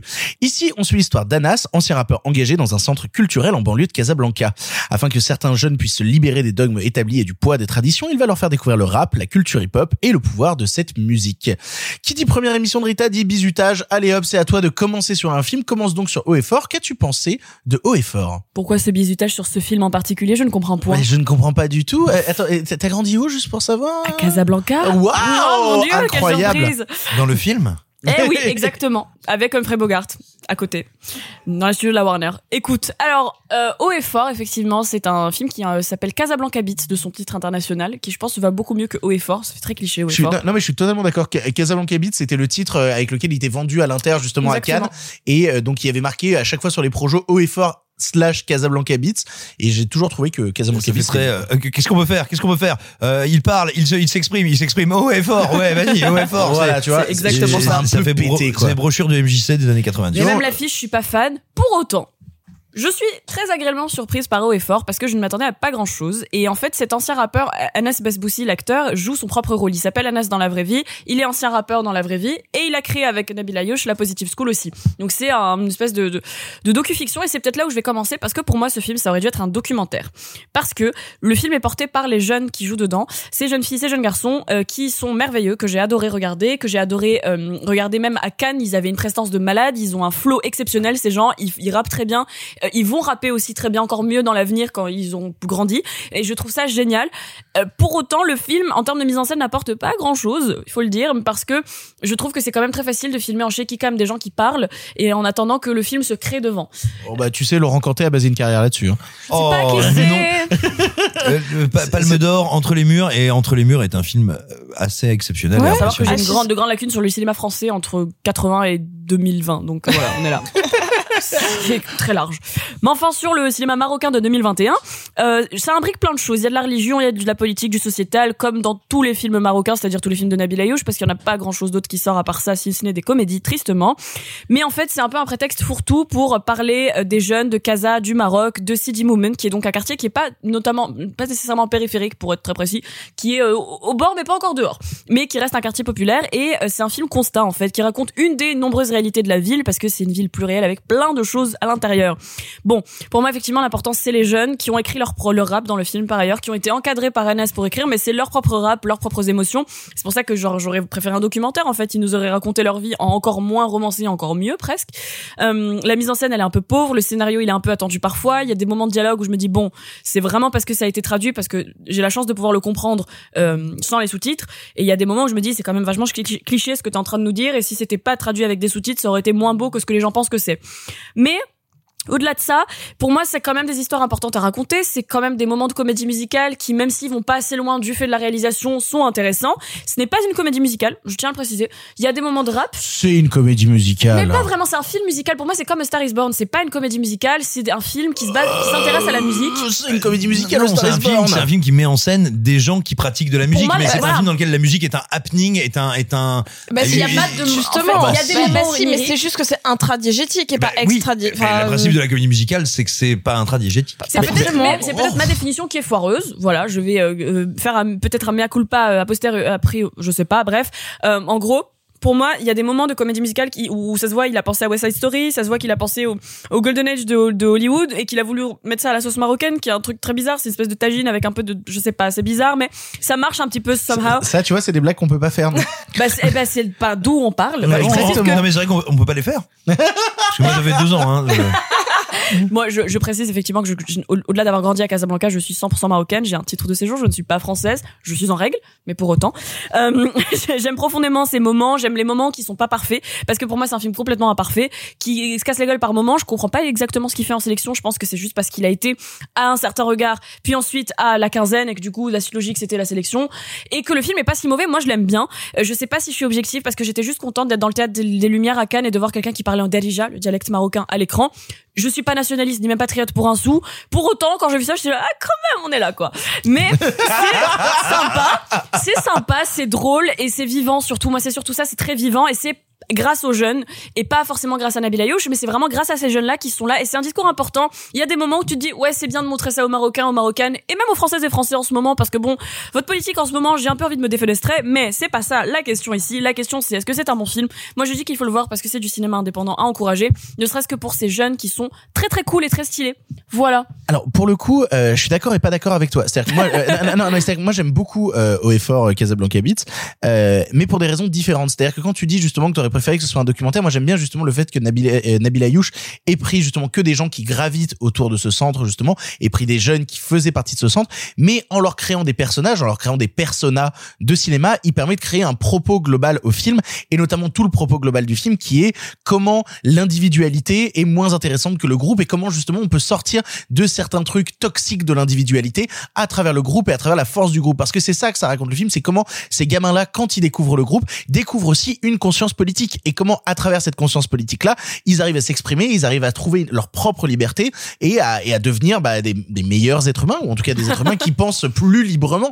Et je pense que de, de, de réduire peut-être un moment à- au prisme du documentaire ça aurait moins permis à Nabil Ayouch de montrer justement un portrait de la jeunesse qui arrive à travers le rap à s'exprimer et en s'exprimant à travers le rap à se trouver une conscience politique et à mine de rien euh, grandir grandir. Alors moi le, le reproche que je pourrais dire au film et on en avait parlé à l'époque de Cannes euh, dans nos pastilles cannoises euh, notamment du fait que euh, ça manquait parfois de développement pour les personnages. C'est-à-dire que vu qu'il y a énormément de personnages à traiter ben tous ont parfois des, des tropes de personnages où bah ils ont on en a, un peu de mal à, à en sortir quoi. C'est-à-dire que tel personnage bah lui c'est le réac qui va ensuite euh, changer un petit peu. Elle c'est la nana qui est enfermée chez ses parents. Elle tu vois cha- chacun en fait manque de nuances je c'est dirais. archétypal presque. Oui, oui, c'est ça. Il y a un problème parfois de nuance sur les personnages, mais c'est tout le but. C'est comment justement tu prends tous ces tropes, tu les mélanges ensemble dans un shaker, et t'arrives à avoir à la fin un groupe, et comment ce groupe arrive à s'exprimer et à, et à vivre ensemble, en fait, justement. C'est toute cette notion-là de comment, euh, par le groupe, on fait société, et comment, à travers cette société, on crée de la politique, on crée du discours politique, et pourquoi le rap, mine de rien, bah, depuis euh, son plus jeune âge,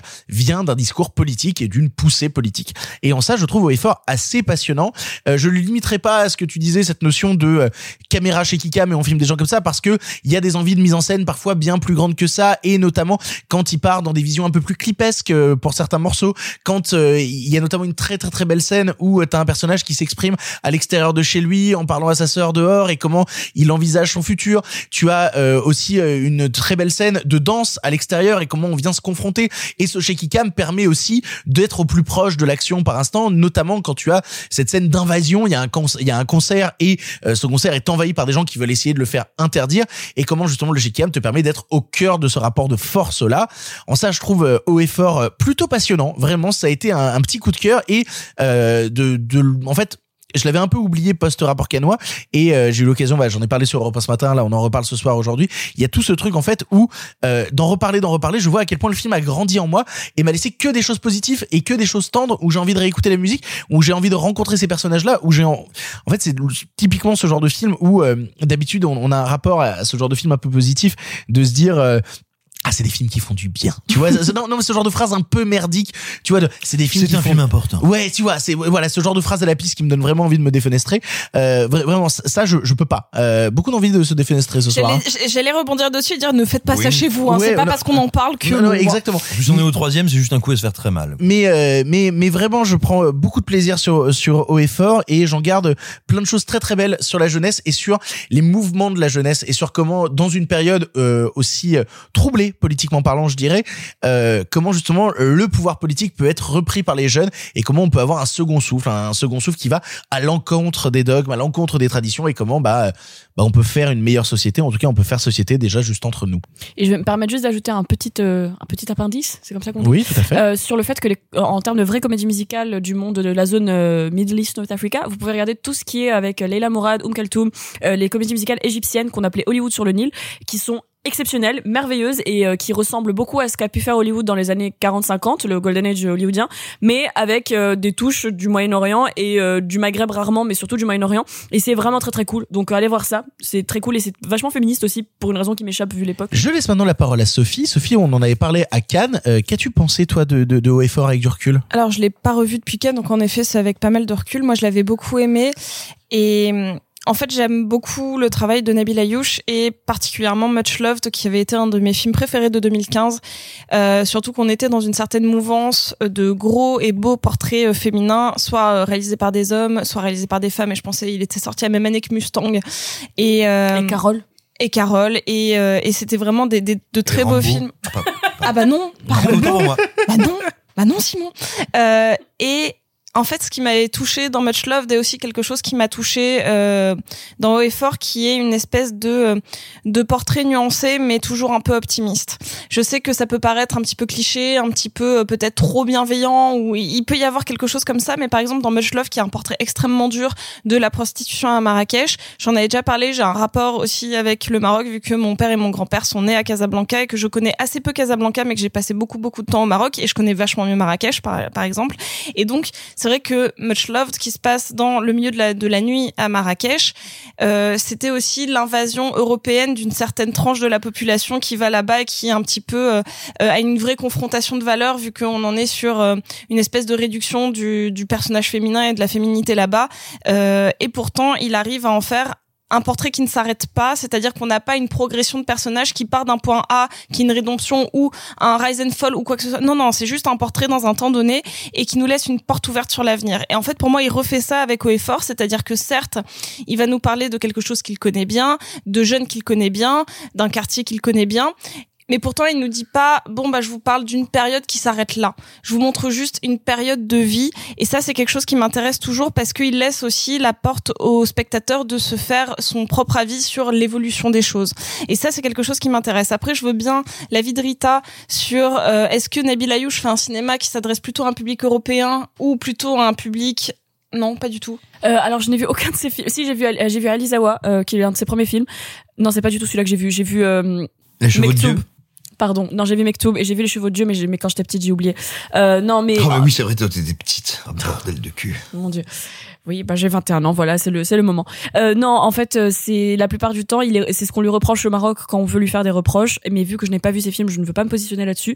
Ce que je sais en revanche, c'est qu'effectivement, vu qu'il n'a pas grandi au Maroc, il a souvent cette tendance peut-être à aller chercher euh, pas du poverty porn, mais presque, où il va aller regarder ce qui se passe euh, bah, chez les pauvres, hein, globalement, alors que lui n'en est pas un, ce qui n'est absolument pas un souci, mais qui fait que des fois tu te demandes quel est le regard qu'il essaie de poser dessus. Là, je trouve que c'était plutôt limité dans dans euh, euh, Haut et Fort. En revanche, quand j'ai vu Mektoub, je n'ai pas du tout aimé justement parce que c'est ça essaie de faire un peu comme un, pour une comparaison un peu bizarre, un Parisien qui va regarder la France profonde en, en faisant des clichés un petit peu parfois. Je, pense que c'est un peu ça et je dis ça en étant moi-même bourgeoise de Casablanca, donc je veux pas non plus me tenter à. Mais parce que je sais que ça avait été un truc qui n'avait pas du tout été reproché euh, à Much Love, mais qui l'a été un petit peu sur euh, sur Haut et Fort. Et, euh, et, et personnellement, moi, ça m'a pas du tout choqué ni sur l'un ni sur l'autre film parce que j'ai l'impression que ces personnages, ils les aiment et que c'est pour ça que oui, certes, ça aurait été intéressant en documentaire, mais là, moi, je, je vois des vrais personnages de cinéma et j'y vois une pas forcément une dénonciation sociale ou un regard social, euh, même si c'est une trame de fond, j'y vois de vrais personnages euh, dans un milieu bien donné et qui vont avoir leur propre évolution cinématographique et pas une vraie évolution sociologique. Et donc ça, ça m'intéresse. Et, euh, et donc voilà, moi, je- j'en j'en ai retenu que du que du positif aussi. Euh, une belle intention et surtout une très belle énergie qui vient en grande partie des comédiens. La mise en scène au final est passée assez en second plan, ce qui est souvent le cas chez moi, vous l'avez remarqué, parce que j'ai été happée bah c'est ça, par les performances, par le chant, par la rythmique du film, qui, qui ne m'a pas du tout ennuyé et qui a réussi à parfaitement euh, doser sa musicalité. C'est-à-dire que c'est pas euh, que que que de la comédie musicale, ça ne va pas euh, extra diégétique, ça reste en intra, et pourtant c'est de la vraie ponctuation narrative. Donc le film m'intéresse aussi bien en tant que, je mets des gros guillemets parce qu'on a un débat dessus, de comédie musicale, mais aussi de regard euh, sur une partie de Casablanca. euh, donc, donc moi j'aime le film. Voilà. Pour conclure, Simon Rio. Moi, le, le film me passionne pour des raisons, j'ai envie de dire, purement cinématographiques, parce que je ne connais pas du tout la société marocaine, et donc je prétendrai pas dire... euh, non, mais tu vois, non, mais tu vois, je, non, mais je- n'est-ce pas- non, mais tu sais, je voudrais pas arriver genre, oui, quel beau regard sur ce pays, et sur cette jeunesse qui se bat. Enfin, non, non, non, parce que je suis strictement incapable de dire, tiens, j'estime que c'est fidèle, pertinent ou pas, ou quoi. Pas du tout. Non, moi, ce qui m'intéresse, c'est que pour avoir vu les précédents films de Nabil Ayouch, il y a un truc qui est fascinant chez lui, c'est qu'il y a une grandeur, quelque chose qui relève quasiment de l'épique. On pourrait dire du scorsésien, même si c'est comme c'est un adjectif qui est utilisé à tort et à travers, j'aime pas trop l'employer, mais que ce soit dans Les Chevaux de Dieu, euh, tu parlais également de Much Love, mais je pense aussi beaucoup à Razia, qui est une immense fresque sociétale plus que sociale. Euh, tu vois, c'est quelqu'un qui, on va dire, prenait des concepts ou des idées qui existent dans son pays, et c'est peut-être là où effectivement où j'entends ce que tu dis, à savoir c'est un, entre guillemets, si j'ose dire, un Marocain qui n'a pas grandi au Maroc et qui donc euh, conjuguait euh, des, des mouvements sociaux, conjuguer des idées et des concepts à son désir de cinéma. Et ben là, il fait l'inverse. Et ça, c'est un geste quand même qui est d'une humilité dingue. C'est-à-dire qu'il n'est pas en train de te faire du plan séquence, en train de te faire du montage incroyable, en train de te faire de la dentelle de cinéma. Il, il retourne ses principes de mise en scène comme un gant pour essayer de les amener à son sujet. Et ça, je trouve ça très très beau. C'est-à-dire que si vous n'avez pas vu ses précédents films, quand vous allez voir celui-là, imaginez-vous un type qui est un grand formaliste, un grand architecte d'histoire, qui là tout d'un coup arrive en pure humilité en essayant de capter quelque chose. Alors, il a certes en partie lancé les dés, les dés parce qu'on l'a dit, il est partie prenante dans le lieu qu'il filme, mais c'est un lieu qui existe vraiment et les gens qui filment existent vraiment. Donc, il renonce à une partie de son grandiose, de sa dimension opératique. Je trouve que c'est très très beau. Et, et là où je suis pas tout à fait d'accord avec toi, Rita, c'est qu'il me semble qu'il y a des moments où il y a vraiment du cinéma qui perce. Je pense à ce moment où une mère vient chercher sa fille et elle est là. Elle est même pas agressive, hein, mais elle est là genre non non ça va, hein, elle va pas faire ça. Elle est pas là pour chanter ici. Et là tu as un plan qui est fascinant euh, d'ambiguïté ou en tout cas de, de mise en abîme et de réflexion. Donc elle sort avec sa fille de ce lieu qui est un lieu d'émancipation, montrée et filmée comme telle, mais elle en sort, t'as l'impression qu'elle la sort d'une prison. Tu as les grilles, les mecs qui gardent devant, et là tout d'un coup ça te dit, tiens, comme ce lieu qui est communautaire, une communauté artistique en l'occurrence, mais comme ce lieu qui est communautaire peut être perçu par l'extérieur comme un lieu fermé. Et donc, quand bien même il va, si j'ose dire, baisser son niveau de style ou d'effet de style ou de démonstration de force, néanmoins il va attraper dans ce réel-là, dans cette organ dans cette dimension organique des vrais euh, des, vrais totems des vrais facteurs de sens. Et je trouve que c'est assez passionnant ce qu'il fait d'un point de vue cinématographique. Et il le fait avec une humilité qui est sacrément impressionnante pour quelqu'un qui a la maîtrise de l'outil et de la narration qu'on lui connaît. Et regardez ses précédents films ils sont superbes Vous l'aurez compris, on est tous beaucoup, beaucoup, beaucoup, beaucoup, beaucoup d'accord sur Haut et Fort et on vous encourage à aller le voir en salle pour le découvrir. Nous allons maintenant passer à un film où on est beaucoup, beaucoup, beaucoup, beaucoup, beaucoup moins d'accord. Euh, oh là là, c'est le moment où on se tape dessus. Oui. Nous, nous allons maintenant parler d'Orange Changuine. Tu peux dire que la France est un pays d'assistés, mais, ça, c'est pas, c'est pas nous, c'est- on va pas régler le problème autour de cette table. Elle a le droit de danser le rock, la mongolienne. Non mais je rêve Il faut mettre 22 milliards sur la table. Alors on peut taper sur tout ce qui bouge, mais de la solidarité avant tout. On ne veut pas euh, diviser les Français. On veut bien sûr un pays uni. Nous voulons tous un pays uni. Bon. Il faut jamais être politiquement correct. Orange Sanguine est un long métrage de Jean-Christophe Meurice, bien connu pour être le directeur de la troupe de théâtre des Chiens de Navarre. Ici, plusieurs histoires s'entrecroisent, celle d'un couple de retraités surendettés participant à un concours de rock, d'un ministre accusé de fraude fiscale, ou encore d'une jeune adolescente en plein éveil sexuel. Comme le dit le synopsis officiel, une longue nuit va commencer, les chiens sont lâchés. Nous avons tous vu le film ici et euh, nous nous apprêtons à nous étriper, et je laisse la parole tout de suite pour commencer à Simon Rio. Que ça fait du bien d'être en danger. Avant d'attaquer le film, je voudrais dire un petit mot sur les Chiens de Navarre.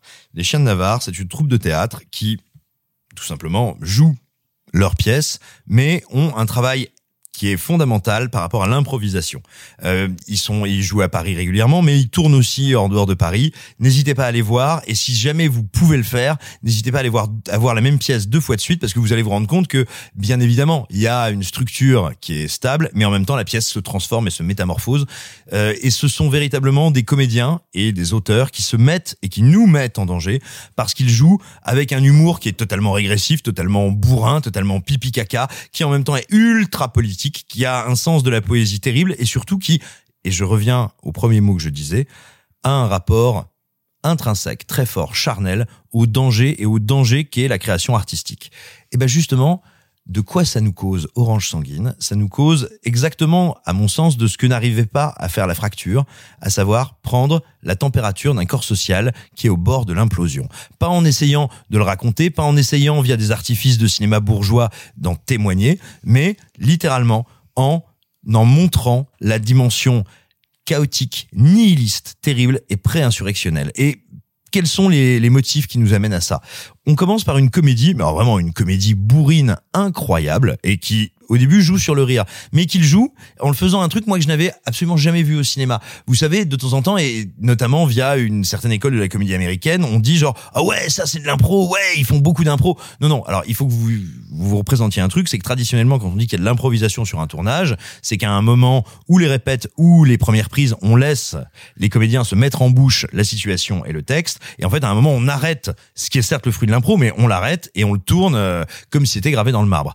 Eh bien là c'est pas le cas. Vous allez voir d'authentiques moments d'improvisation et donc la caméra de Meurice à certains moments, à certains débuts de séquence, vous allez vous dire tiens, c'est vraiment c'est un espèce de plan général qui n'a aucun intérêt, sauf que tout à coup, tout à coup, elle arrive à se placer là où vous allez pouvoir commencer à voir, à travailler et à penser tous les surgissements. Et il y a un travail sur le texte qui est absolument incroyable, c'est-à-dire que le film devient profondément, et notamment ses personnages absolument imprévisibles, absolument méchants, ignoble. Et moi, ce que j'aime beaucoup, vous savez, on entend régulièrement, euh, et je me mets dedans, hein, euh, la critique dire « Oh, ça c'est un film de sale gosse. Oh, ça c'est un film méchant. » Mais toujours, toujours, c'est le coitus interruptus, c'est-à-dire que c'est le cinéma aime bien aussi dire genre oh là là je suis allé jusque là hein. je j'ai pris des risques mais je voulais pas aller trop loin le dernier film qui s'était autorisé à qui s'était posé la question de jusqu'où aller trop loin c'était pas un film français d'ailleurs c'était euh, c'était c'est arrivé près de chez vous et eh ben il y a cette même énergie ici c'est-à-dire que la question n'est pas du juste du bon du bon goût du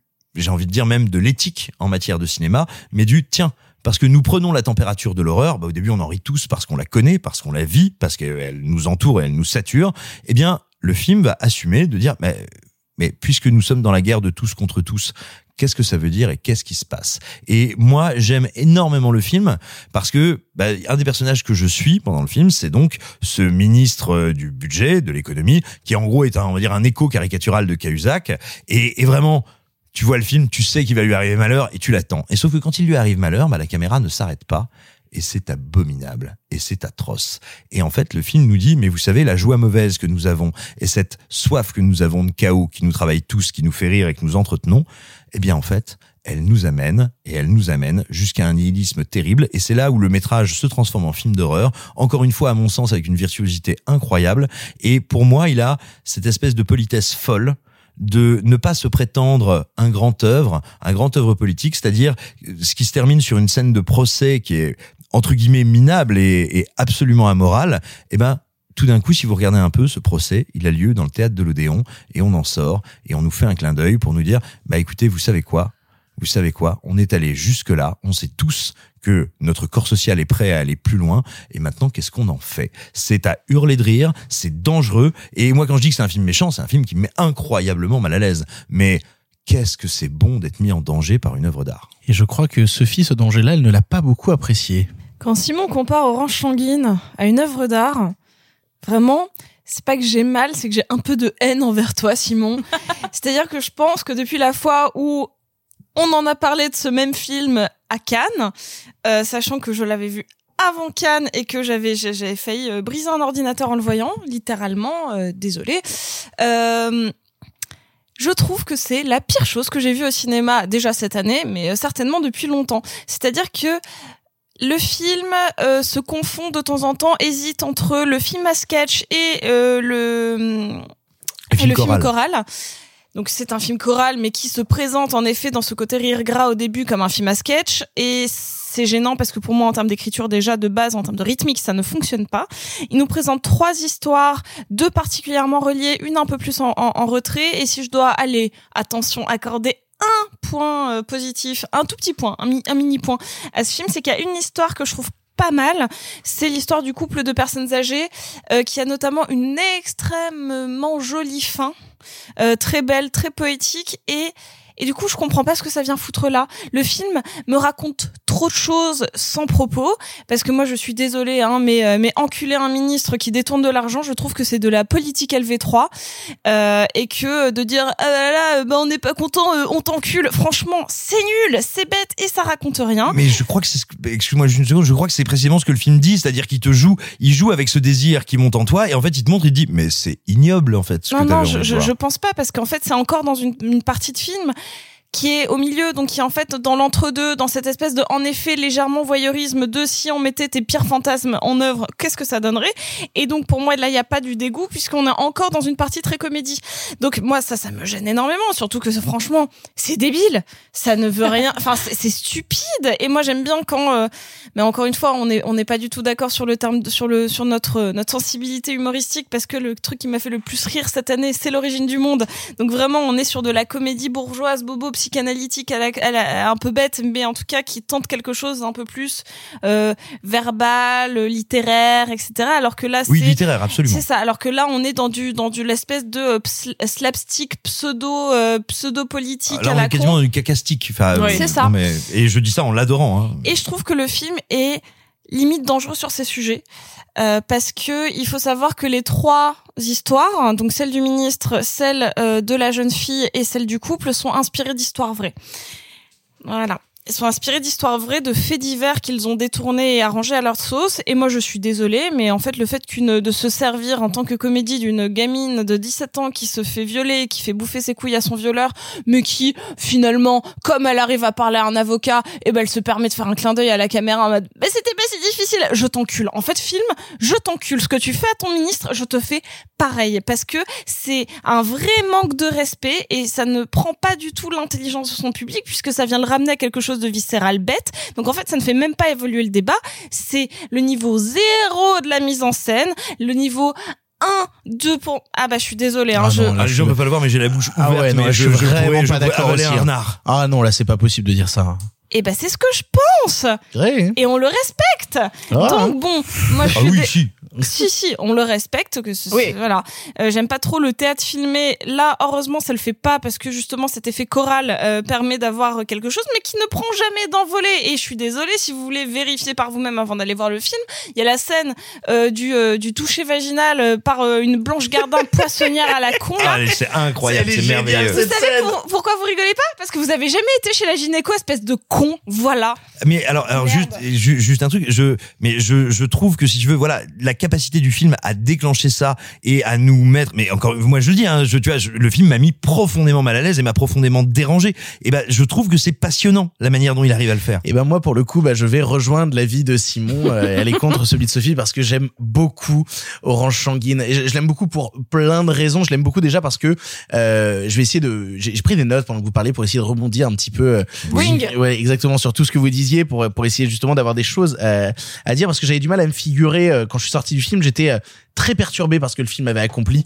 Et du coup, ce que j'aime déjà et ce que j'aime beaucoup en revoyant des extraits du film, c'est la vraie force du dialogue. C'est-à-dire que que ce soit improvisé, que ce soit pas improvisé, je m'en fiche rien que par sa scène d'intro où il y a cinq personnes qui discutent autour d'une table pour essayer de juger un concours de rock. Le film me fait crever de rire parce qu'il y a une rythmique, parce qu'il y a un talent justement sur comment ces personnages se répondent l'un à l'autre, comment ce ping-pong de dialogue se met en place. Toi qui aimes le dialogue et qui aimes le scénario, Sophie, tu devrais prendre du plaisir sur cette scène d'intro. Non, Ah, mais c'est, incroyable, mais c'est de la dentelle. vous êtes fou, mais je- vous je- êtes complètement je- dingue en fait. Euh, je, bah trouve- oui. je trouve ça brillant en, en termes euh, en termes de de dialogue, mais surtout si on veut rentrer euh, plus largement sur le propos global du film. Euh, moi, j'en ai pas grand chose à foutre du cinéma qui est éthique et moral. Euh, au contraire, moi, le cinéma éthique et moral, c'est il m'emmerde. Pour moi, le cinéma éthique et moral, c'est la mort du cinéma parce que le cinéma se Mais doit tu viens justement. de euh, dire du bien d'eau et fort. mais, mais mais parce que haut et fort justement va contre certains dogmes établis mine de rien donc non et, alors, non, et, et j'aime d'autant plus quand un film vient me triturer j'aime encore plus tu vois euh, Simon en parlait euh, quand le film vient interroger mon rapport à la souffrance des personnages quand le film n'hésite pas alors peut-être comme un comportement de sale gosse parce qu'il faut pas oublier qu'Orange Sanguine c'est ça c'est avant tout un film d'une bande de sale gosses Mais- qui viennent te pointer du doigt Pas de et sales qui- gosses, de vrais punk, pour le coup. oui mais je suis Plus- assez Plus d'accord que des sales gosses, que des de vrais punk. le moment où le film vient te dire justement, tiens, tu as tant espéré ce genre de choses-là dans le film, tu l'as tant voulu, t'as tant détesté ce personnage-là, c'est désagréable en fait. Non, non, mais tiens, spectateur, tu voulais t'amuser, tu voulais aller jusque-là, bah tiens, ce que tu voulais, je te l'offre. Et maintenant, comment tu te sens, fils de pute? Tu vois, il y, a- il y a un vrai truc où il cherche vraiment très, très, très, très loin à te mettre mal à l'aise. Et moi, je l'aime ce malaise, ce malaise, parce que c'est un malaise qui m'est agréable. Je veux dire, moi, je veux être bousculé. J'en ai marre d'être passif devant du cinéma. J'ai envie justement que le film vienne me prendre et vienne me la secouer. 4DX. non, mais vraiment. Jamais parlé aussi fort. Je veux vraiment que. Et ce que c'est ce que j'aime dans dans dans c'est que c'est un film qui euh, provoque un malaise, qui vient me secouer et qui me fait du bien. Et en vrai, tu parlais de de l'aspect euh, histoire vraie. Euh, J'étais pas au courant avant de le mais voir. attention, le film ne le revendique pas. C'est-à-dire que. Mais non, c'est mais- écrit nulle part. Non, mais, Ah, non, non, non, si, j'ai lu le dossier de presse. euh, tu as effectivement euh, Jean-Christophe Oui, mais Meurice parce qui qu'on dit. s'en branle en fait. Oui, non, on mais- en a rien à foutre. Non, attends, non, Victor, attends, non, juste ce que je veux dire, c'est que euh, c'est pas comme si le film te disait, je suis une adaptation d'histoire vraie. Oui. Ce que Jean-Christophe Meurice te dit, c'est, il y a ces trois faits divers là qui m'ont touché et je les ai transformés en fiction. Ce qui est différent. Oui, mais et puis, et puis- non, mais en vrai, que ce soit inspiré du historique, que ce soit pas inspiré du historique, j'en ai pas grand chose à faire. Moi, ce qui m'intéresse, c'est ce qu'en ce qu'en fait le film, mine de rien. Et, et alors, Sophie disait, par exemple, qu'est-ce qui l'a fait le plus rire cette année, que c'était à l'origine du monde? Moi, ce qui m'a fait le plus rire cette année, malheureusement, c'est le dernier spectacle de Dave Chappelle. Donc, je les aime bien, les sales cons, tu vois. Euh, tu, tu vois, genre, moi, ce que j'aime, c'est justement les sales cons qui vont trop loin. Euh, et c'est un truc qui me, et alors, tu parlais justement de toute cette histoire avec les deux petits vieux et tout, que tu trouves très belle. Moi, je, moi, je trouve limite que c'est l'histoire la plus sombre du film. Je trouve la fin, mais, mais d'un nihilisme, d'une tristesse absolue. la ça fin me gêne pas. Ah, là, non, mais moi, je trouve la fin horrible Mais de ce qu'elle attends, raconte justement. D'où l'humanité, tu vois, tu parlais de constat social, d'où l'humanité est obligée d'aller aujourd'hui jusqu'où on est obligé d'aller, tellement l'État a abandonné des gens. On parlait de la fracture, la Non, fracture pas est un l'État. que- Les gens se sont abandonnés. non, ils se sont pas abandonnés. Il y a mine de rien un truc où tu vois le système en place. T'as notamment toute une réunion de ministres. Il y a, alors, il y a, moi, il y a une des plus belles blagues du film, c'est est-ce qu'on devrait taxer les avortements? Et t'as les autres qui disent oh quand même là tu vas un peu loin. Franchement là, Ouais, c'est- mais- là, tu vas peut-être un loin, tu qui, est- vois. qui est encore beaucoup plus fine, qui est bon, allez, hein, il nous faut 22 milliards, hein, donc vous taxez, vous prenez, vous raquez partout où vous pouvez, mais surtout de la solidarité. Ah, nous sommes tous pour la solidarité. Hein. Euh, bref, Euh, non, non, vraiment, je trouve ça plutôt brillant. Je trouve l'écriture hilarante. Le film me met mal à l'aise, mais un malaise que j'avais pas ressenti depuis très longtemps. Et qu'est-ce que j'aime ce malaise. Euh, ça mettra pas tout le monde d'accord en Shanguin. Et c'est souvent le signe des films euh, cool. C'est-à-dire c'est le Ah non, mais intéressant à tout le moins. Exactement. C'est le, c'est le genre de film qui mène au débat, qui mène à la discussion. Et euh, je préfère 100 fois ça que le cinéma qui te fait le regarder en te disant c'est existant et c'est présent. Je laisse pour conclure la parole à Rita. Je crois que Rita est plus Team Sophie pour le coup. Bonsoir, bonsoir, attention, attachez vos ceintures. J'ai moment. bardi. Alors, on est Love Actually chez les détraqués, concrètement. c'est exactement ça. Mais oui, mais ça me va, ça me va. Et alors, étant une grande fan de Love Actually et pour autant, et aussi une grande fan de Détraqués par moment, je ne connais pas ces gens. Je ne sais pas qui sont ces gens, les chiens de garde. Les chiens de Navarre. Chiens de Navarre. Euh, je ne sais pas qui sont ces gens. Et comme pour beaucoup des troupes de gens qui font des choses, je trouve qu'ils font, sont bien dans leur. Euh, oui, non, juste peut-être, bah, du coup, excuse-moi, je suis navré de t'interrompre, mais comme on a dit, voilà, c'est une troupe de théâtre. Si vous, vous voulez voir leurs pièces, regardez, donc, je vous donne juste les titres des pièces. Il y a Tout le monde n'a pas, tout le monde n'a pas la chance d'être orphelin, Les armoires normandes et, euh, la- attends, attends, et, et, et la, la peste, c'est Camus, la grippe espagnole. Oh J'ai laissé un silence, il était, il était Mais fait alors, exprès. j'ai regardé la bande-annonce de Tout le monde n'a pas la chance d'être orphelin, ça a l'air incroyable. Et elle passe pas à Paris en ce moment, j'ai trop trop hâte de la voir. Alors moi, je n'ai pas vu, je n'ai vu- rien vu de tout ça. Euh, je ne sais pas qui sont ces gens, mais si c'est ça, ben, je ne vais pas les découvrir, je vous avoue. Euh, Comment dire Alors moi j'ai vomi ce film. Voilà. Recontextualisons ma séance. Moi je ne vis je vis très mal. Voilà, on va être dans le storytelling ce soir. Je vis très mal tout ce qui est sang, tout ce qui est euh, viol finalement parce que ce n'est pas des choses très plaisantes à vivre. J'entends le cinéma de genre tout ça, mais je ne le vis pas. C'est quelque chose que je décide de ne pas voir. Je pensais que c'était une comédie. Et si on peut Bah, c'est remettre une dans comédie. son- si on peut remettre dans Mais une comédie éprouvante. J'ai eu, alors j'ai eu la même chose quand je suis allée voir Parasite. Alors attention, là on va faire, euh, là il faut faire grand écart. Attention. Tu fais le Joker's Universe. Attention, exactement, c'est le Joker Cinematic Universe. C'est une comédie qui devient un thriller, qui devient un slasher, d'une certaine manière. Sauf que Parasite, c'est un film exceptionnel. Euh, là, ici- et que donc j'ai pu accepter le côté slasher pour Parasite. Ici, dans un film qui n'a ni scénario ni mise en scène et qui en fait est un- une espèce de régurgitation de boomers parisiens aigris et râleurs, Mais ça va pas. Écoutez-moi, parler. monsieur, et cessez de m'interrompre, s'il vous plaît. Visuellement, c'est dégueulasse. Alors, je sais qu'on a décidé en France que les comédies, ça n'avait pas besoin de mise en scène. Ici, c'est Mais compliqué. ça va pas. Mais oui, ça va très parler. bien, ça va Mais, très de- bien. mais non, non, mais c'est quoi cette, ce poncif de. On a décidé que les comédies n'avaient pas de mise en scène. Écoute, non, je ne mais. sais pas qui Non, sont ces gens, en a beaucoup mais qui en ont mettre des mettre une caméra devant des gens et les filmer, c'est même plus une captation de théâtre parce qu'il y a des belles captations de théâtre, CF Hamilton. Ici, c'est vraiment juste filmer les gens et ce qu'ils disent et en fait, il y a du ad lib, c'est-à-dire des gens qui parlent et on sait que c'est à moitié entre de la comédie. J'ai dit un mot qu'il fallait pas. Ah non, Ah non, ah, ah, ah, On non, que c'est nous, un truc qu'on a adoré. Ah ça. mais justement c'est ça qui est très drôle c'est que je pense qu'on a un, très- un vécu très différent face à ce film et je vais arriver vers ce qui pour moi est le plus grave l'utilisation du viol comme ressort comique et comme façon d'extérioriser une colère politique je trouve ça juste dégueulasse. Parce que c'est pas un film qui est vraiment trash c'est un film qui essaie d'être trash mais sans intention. J'aime bien le trash quand c'est euh, ça a un truc derrière. Ici c'est juste pour dire vous avez vu la blague qu'on a osé faire mon dieu! Dis-moi Simon. Euh, non, alors non, deux, deux questions, euh, mais mais mais vraiment euh, très sincères, tu vois, pas du tout, pas du tout pour te pour troller ou pour faire. non, non, mais mais qui vraiment m'intéresse beaucoup. En quoi est-ce que le viol te semble un ressort comique? Alors, dans la scène, euh, que j'ai passée plusieurs fois et puis finalement j'ai fini par la voir, euh, c'est une scène qui est concrètement, il dit... Tu parles du ministre. Oui, juste, oui, la- juste du juste ministre. que je- Voilà, concrètement, il y a un viol d'un ministre. Putain, hein, bah, la scène me fait pas rire du tout. Ah bah moi non plus. En Ah, pour moi, revanche, justement, elle, elle, elle- Mais je je, crois dire- que ça va être comique et ça bascule je dans vais vous dire, j'ai écouté une interview du, du réalisateur, dont j'ai oublié le nom, Meurice. Jean-Christophe Meurice, ouais. euh, qui disait que selon lui, c'était une façon à la fin de dire est-ce que c'est vraiment le, le, le violeur, le séquestreur, le méchant, ou est-ce que c'est le ministre? Et moi, quand j'ai entendu ça, j'étais là, ah, euh, c'est compliqué comme comparaison. Euh, voilà, désolé pour vos oreilles. C'est pour moi, en fait, c'est potentiellement, moi, c'est le pire moment que j'ai passé cette année, hein, en comptant tous les moments de ma vie. C'était le moment le plus compliqué. J'ai eu du mal à regarder, notamment pour le gore, mais ça, j'admets que c'est juste parce que je suis pas le bon public. En revanche, pour tout ce qui est viol, etc., je pense que personne n'est le bon public. C'est compliqué. Euh, tout le monde euh, commence déjà, à, je dis tout le monde, non, mais certaines personnes dans la presse et même les réalisateurs en, en eux-mêmes disent que c'est un film qui a un message, alors que pour moi, c'est ni subtil, c'est vraiment gros sabot, c'est vraiment dire regardez parce que les ministres nous enculent, on va les enculer. C'est pas une vraie critique en soi. Non, mais c'est vraiment ça. Hein, c'est le côté. Le truc, je peux comprendre que ça puisse faire rire, mais le fait que vous rigoliez en soi, c'est déjà un truc de. C'est une blague à voix haute, mais au cinéma, je sais pas si c'est vraiment nécessaire. Et puis surtout, dis-moi Simon. Non, on termine. Non, non, non, bien, excuse-moi. partie de la chronique. Dis-moi. Non, non, c'était juste pour te dire, euh, non, juste pour signifier qu'après je, je serai D'accord. curieux de te répondre, mais Excusez-moi. mais excuse-moi, non, excuse-moi, je voulais pas t'interrompre. Non, en gros, juste, je trouve que c'est compliqué de justifier, en fait, aussi, euh, dans un film. En fait, pourquoi je dis que c'est un ressort comique? Parce que à chaque fois qu'il y a un coup de rein, pour le faire désolé des mots, mais voilà, dès qu'il y a un coup de rein, il dit des choses. Je sais plus exactement parce que mon cerveau essaye d'oublier ça depuis que je l'ai vu. Euh, il dit des choses et on sent que c'est pour faire rire. Et c'est peut-être moi. Je l'entends, mais c'est parce que mon meilleur ami a adoré ce film et on a eu une grosse dispute sur ce truc-là. Je ne comprends pas pourquoi est-ce que c'est censé être drôle. Lui dit que c'est que, que c'est parce que dans l'image sincère du film, voilà, c'est une manière de dire aux politiques regardez ce que vous risquez. Je suis genre ok, mais c'est très grave si dans nos luttes politiques, pour moi, c'est une manière de les annihiler. euh, de, que de dire euh, si on continue comme ça on va vous violer mais ça va pas bien enfin pour moi c'est- le, le, le, le- la, la fin et le début à la fois c'est le niveau zéro tu as dit LV3 politique pour moi c'est la même chose c'est le niveau zéro du contexte politique vous avez comparé à la fracture moi j'ai adoré la fracture c'est dit euh, même ah ouais, si ah, mais d'accord, non, mais ça explique beaucoup de choses du coup. Oh, mais, tu- mais ce mépris Très bien. Écoutez, monsieur, Ça te Bon. dit, on lance notre podcast à toutes les deux c'est ça.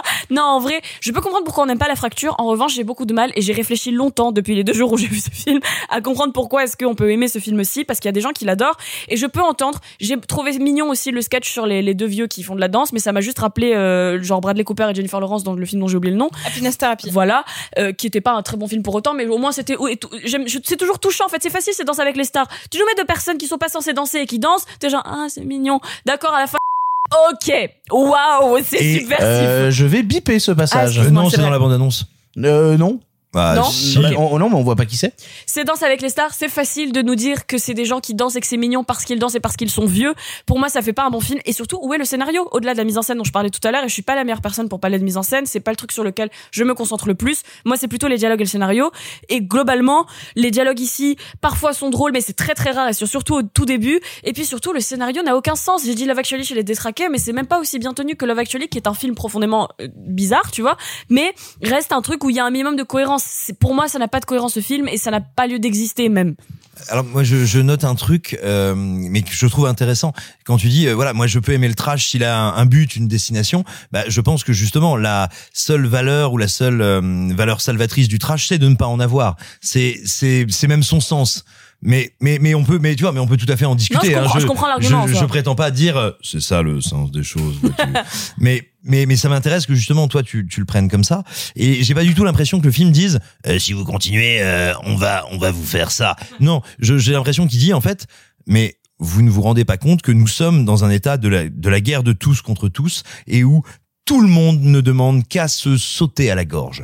Et par exemple, pour moi, la scène qui enfonce le clou à ce niveau-là et pour moi je te dirais rend le film très clair de ce point de vue-là c'est après un épisode terrible euh, qu'on ne révélera pas avec le petit couple de danseurs leur fils est en bagnole il est très mal, traumatisé, et il croise un personnage de taxi. Ça, je peux rien le dire parce que c'est juste un gag, ça n'a pas d'importance dans le scénario. Et il croise un personnage de taxi qu'on a croisé de manière perlée dans le récit depuis le début, qui ne fait que de la merde, et on attend le moment, le moment où il va s'en prendre une. Vraiment, on l'attend.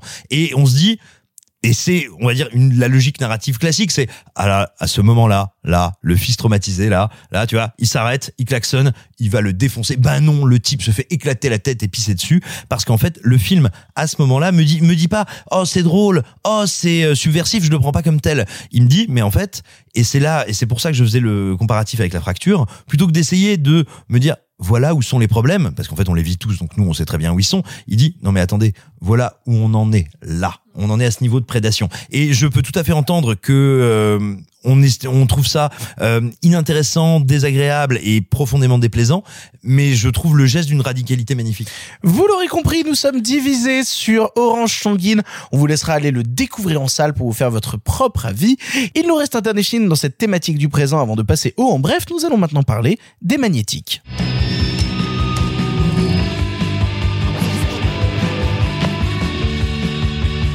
Rentres en France, tu viens me voir à Paris. C'est pas la politique qui va changer le monde. C'est l'art, c'est la musique. T'es à Berlin, tu fais de la radio, t'es exactement là où tu dois être. Complique pas tout.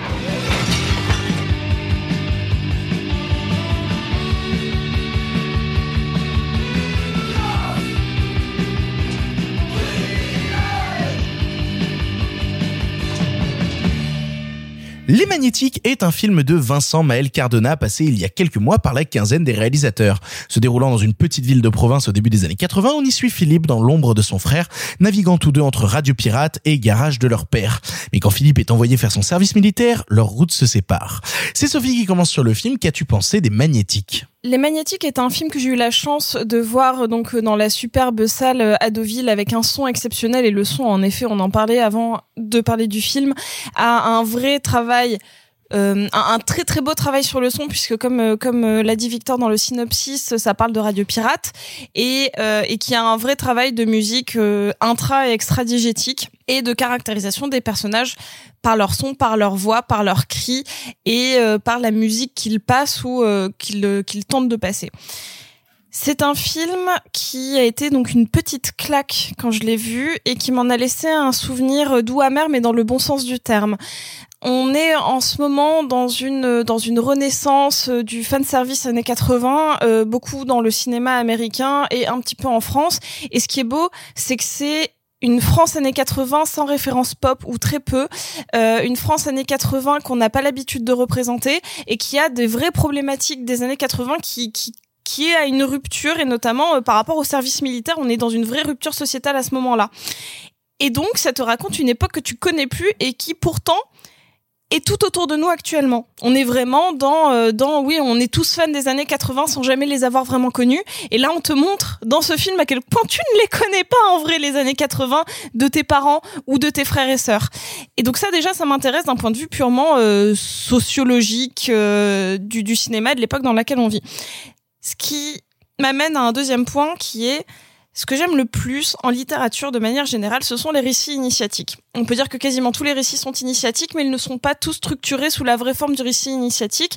Et là, ce personnage qui fait pourtant euh, œuvre d'un procédé qui ne me parle pas beaucoup, qui est celui de la voix off, mais en tout cas ici de la voix off d'une d'une d'une tape d'une cassette qu'il qu'il veut faire pour son frère pour lui déclarer son amour ponctue le film et en fait c'est au travers de cette voix là de sa propre voix qu'on comprend son évolution et on la sent par le voyage, ce qui est le propre du récit initiatique. Et donc quand ce jeune homme se retrouve en Allemagne, qui elle aussi a vu des bouleversements énormes, qui sont très différents de la France des années 80, on arrive à une vraie libération, à une libération de ce petit village, de l'emprise euh, familiale et particulièrement de celle de son frère, de la remise en cause du premier, de son premier amour, qui est la copine de son frère. En gros, on est sur une vraie émancipation. C'est un premier film fougueux, libre, beau, avec pour le coup énormément d'effets de mise en scène, d'effets de lumière, des de références dynamiques, notamment bah, sur euh, l'utilisation des jeux de voiture ou même juste de euh, des émissions de radio qui sont faites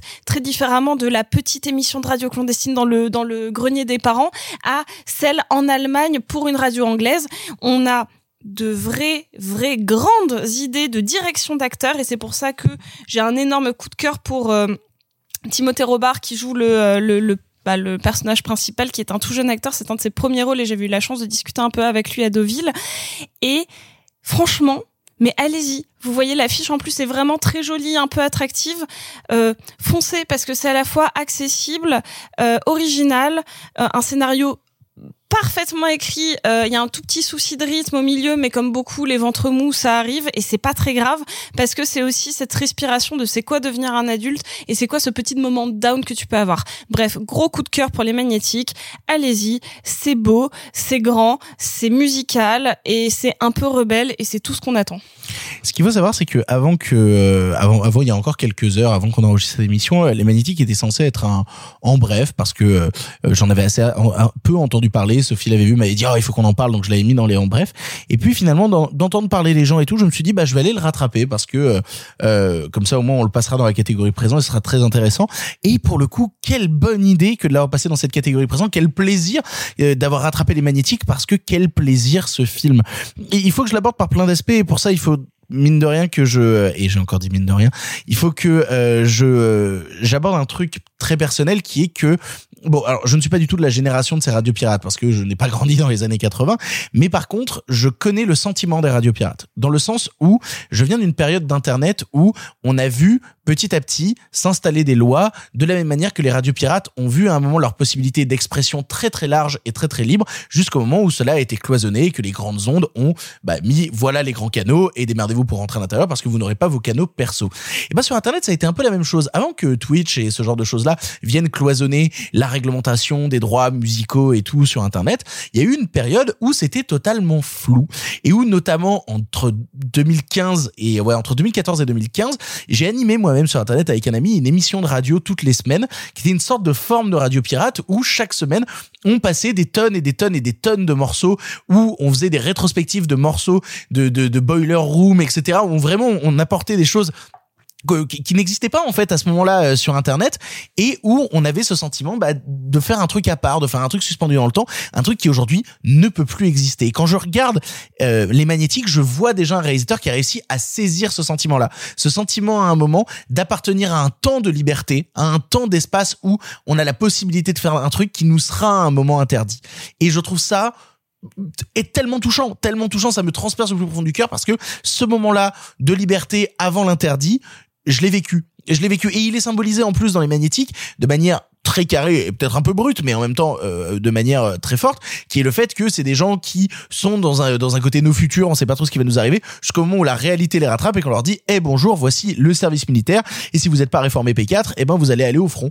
Euh, et du coup, c'est le retour à la réalité le plus brutal et le plus fort que tu peux avoir. C'est littéralement passer de ta campagne, de passer de tes amis, de passer de ta radio pirate, de passer justement de cette ambiance musicale et de ces amours qui naissent à travers ça, à soudainement un retour à la réalité brusque. Tu te retrouves au niveau du mur de Berlin et bonjour, tu vas, euh, tu vas faire un an de service national. Et comment, à travers justement et c'est là où le film est encore très fort, c'est qu'il te ramène dans cette réalité et il te met des personnages qui ont tellement cette soif d'ailleurs, cette soif justement de liberté, comment cette liberté va s'exprimer à l'intérieur du cadre de la réalité qui les a enfermés. Et ça donne pour moi une des plus belles scènes du film où un personnage essaye de faire une déclaration à la radio. Et alors là, en termes de mise en scène, en termes de construction de l'image et notamment du travail du son, euh, parce que j'en ai parlé avec un ami ingé son, cette scène me fascine sur la manière dont il a de faire des loops avec des micros qui vont se balancer devant euh, devant des haut-parleurs et comment il va récupérer le son d'une cassette audio et pour la mixer. On est sur les prémices du sample en fait. On est littéralement sur ces personnes qui, en inventant les radios pirates, ont commencé à travailler le sample et ont commencé à en faire quelque chose, à se réapproprier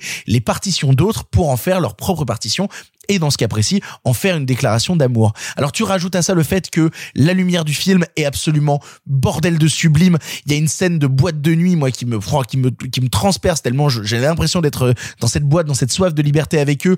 T'as euh, une scène euh, où deux personnages font l'amour, tout ça éclairé par des phares de bagnole. C'est absolument magnifique. Euh, et t'as des fois des petites idées de plans qui par un décadrage viennent t'exprimer la douleur des sentiments. T'as un moment dans la dernière partie du film où un personnage apprend une nouvelle terrible au téléphone et c'est filmé d'extrêmement loin, le plan est symétrique parce qu'on est à l'armée, on est dans cette expression militaire où tout doit être carré. Et c'est par le décadrage que tu comprends que quelque chose de mal est en train de se passer, que soudainement ce plan très carré qui était le sien bah, est en train de, de complètement chaviré. Les magnétiques, c'est très fort. C'est c'est très très fort ce qui arrive à accomplir le réalisateur. C'est très très fort ce qui arrive à accomplir les comédiens. Il y a des questions qu'on se pose très souvent quand on voit des comédiens jouer. C'est euh, tiens, est-ce que ça a été écrit ça? Est-ce que ça a été improvisé? Quelle est la dose de liberté dans le texte? Il y a rien de pire que de sentir des comédiens jouer un texte parce que tu ne crois pas à leur réalité. Il y a pas un moment où j'ai envie de remettre en cause la réalité des magnétiques, ne serait-ce même que par pourtant des dispositifs un peu cinématographiques qui est notamment le travail de la voix off et euh, comment le film arrive à justifier mais ce il travail fait de la voix off. avec l'importance du son dans Exactement.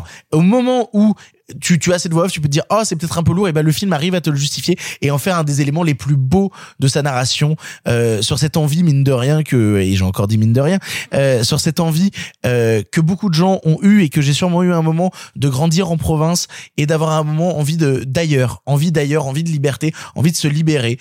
Et, euh, et je pense que euh, Les Magnétiques, c'est un des plus beaux moments de libération de cette année. C'est très, très, très, très fort ce qui- ce qu'arrive à faire ce film.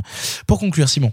Quelque chose que j'aime bien à répéter, mais que je pense vraiment, c'est il y a, y a pas grand chose de plus euh, jouissif, de plus beau au cinéma que de voir euh, ces préconçus désarmés. Je, je crois pas du tout que nous, euh, qui nous essayons à l'exercice critique, on doive essayer de tendre à une espèce de parfaite impartialité. Pas du tout. En revanche, il faut être très conscient de ces préjugés pour justement pouvoir les désarmer quand il y a matière à les désarmer.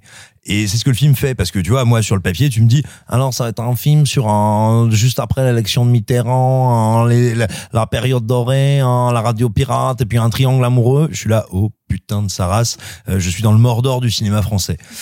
Et en fait, non.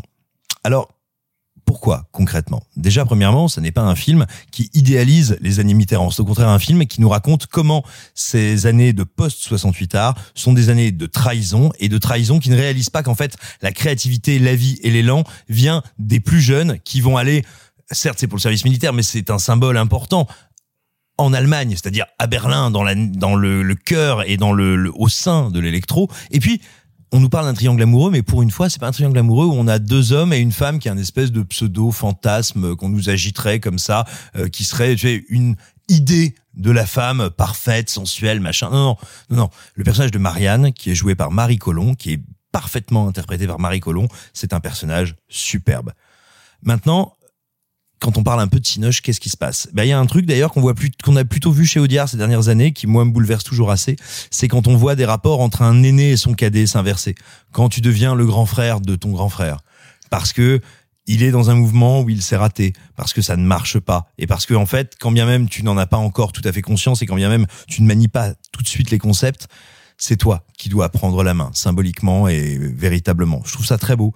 Je trouve ça très très beau aussi, comme le film. Toi, tu parlais de tes premières années, si j'ose dire, ou sur YouTube, mais comme le film nous donne à voir comment et pourquoi. Bah, si vous avez l'impression aujourd'hui que avec TikTok et avec euh, Twitch, vous allez sauver le monde, détrompez-vous. Ça veut pas dire qu'il faut pas y aller, ça veut pas dire que c'est pas bien.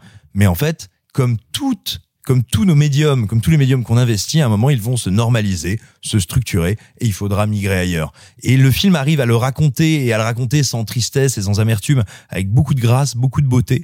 Et enfin, on a parlé du travail du son, on a parlé du travail de la photo, on a parlé euh, du travail du découpage. En fait, ce qu'il faut dire, c'est que c'est un film qui, euh, sans fétichisme aucun, arrive à à appréhender sa reconstitution comme une reconstitution organique et analogique des années 80. Et pour faire une reconstitution, il se dit pas genre j'ai besoin de faire un gros plan sur les Champs-Élysées pour bien montrer comme tout a changé. Non non, je vais te donner la texture du formica. Je vais te donner le son qu'est-ce que c'est que ce son quand on est dans cette petite baraque, dans son petit bled? Et enfin, mec, tu sais ce qui m'a, tu parles des textures. Moi, ce qui me frappait le plus quand je battais le film, c'était le papier peint de la baraque. Absolument. Le papier peint de la baraque, c'est un des trucs qui, c'est, ça a l'air anodin comme ça. Pas du tout. Mais dès que tu vois cette maison, dès que tu vois le papier peint, il y a, il y a une odeur, il y a un truc qui s'en dégage, qui est d'une subtilité folle. Mais même, euh, tu parlais du personnage féminin. euh, ce, que- ce qui est magnifique, c'est que euh, elle est caractérisée euh, par son époque, comme tout le monde, par les envies et les aspirations féminines de l'époque. C'est-à-dire que elle, est, euh, elle bosse dans un salon de coiffure parce qu'elle a eu un enfant, mais elle est jamais, jamais, jamais jugée pour ça.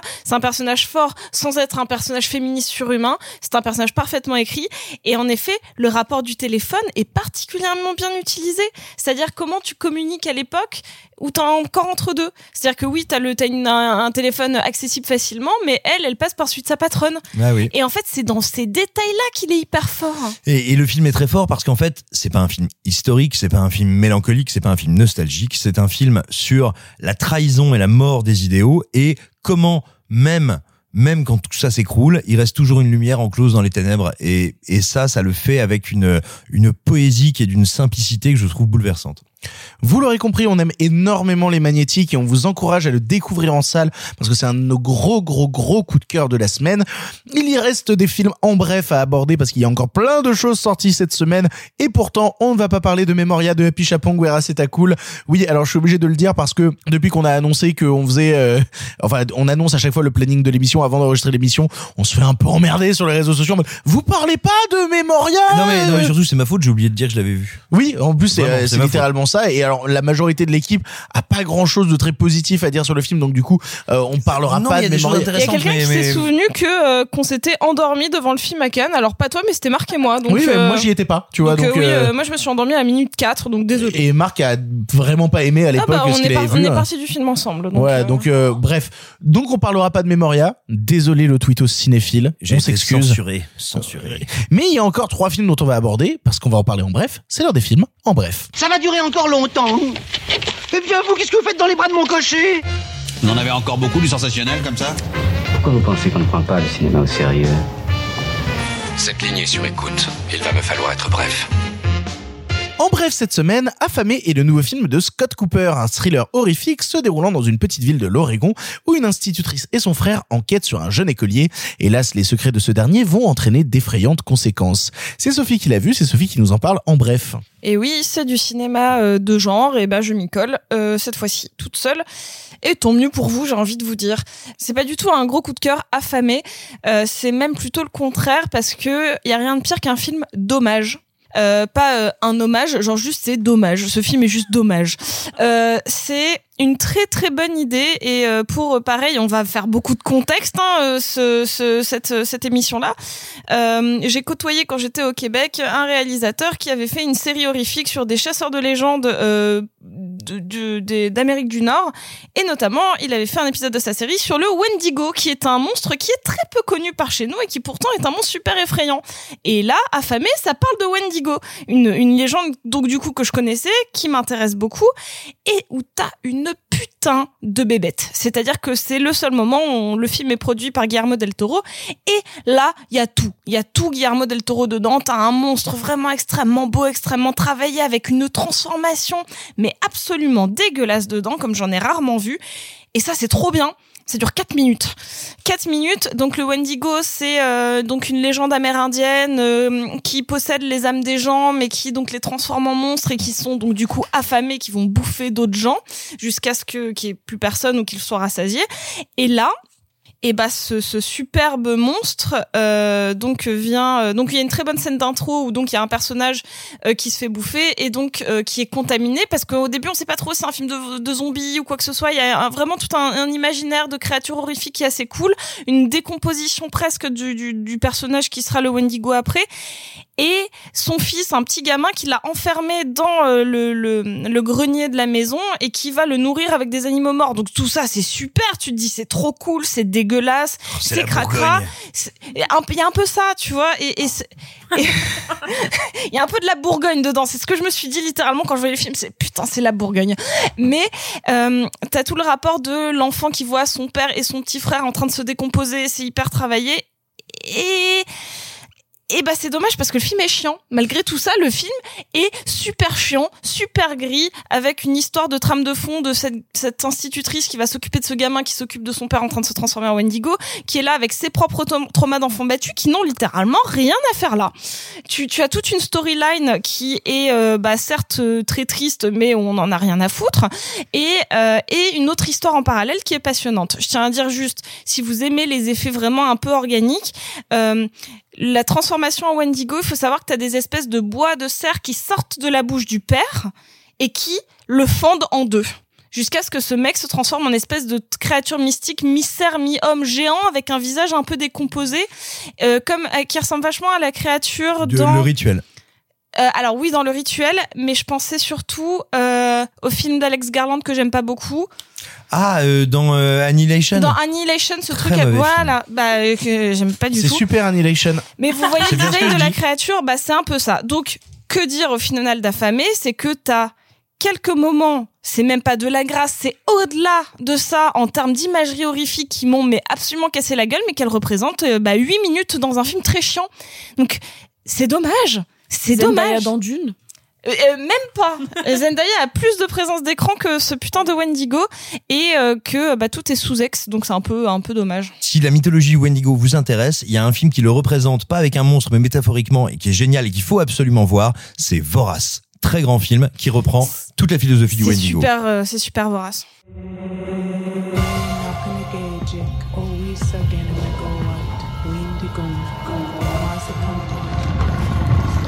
He'll come. He needs me.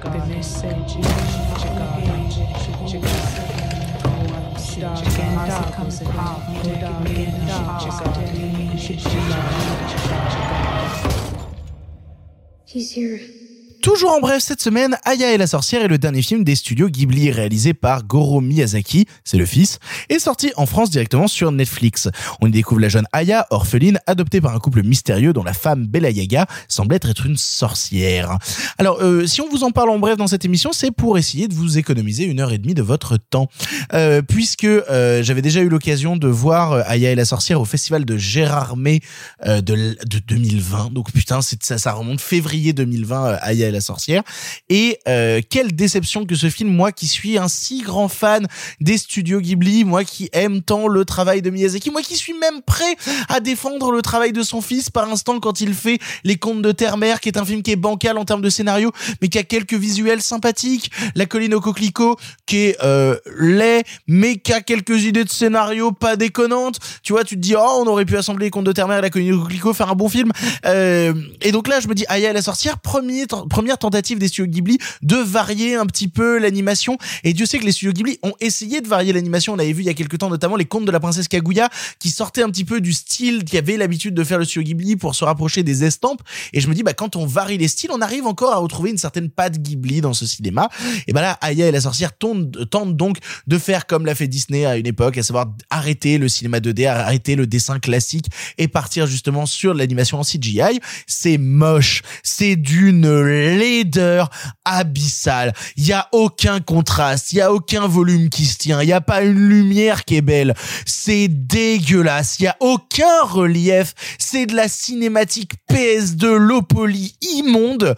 Il y a un chat mais qui a, qui a trois détails sur le visage. Ça essaye de te faire à un moment certaines scènes un peu fantasmagoriques, mais c'est d'une laideur absolue avec des musiques, mais je pense les plus mauvaises musiques de toute l'histoire des studios Ghibli. C'est quand même assez incroyable. Film qui, en plus, alors on essaie de nous dire maintenant, non mais c'est pas vraiment un film, c'est plutôt un téléfilm.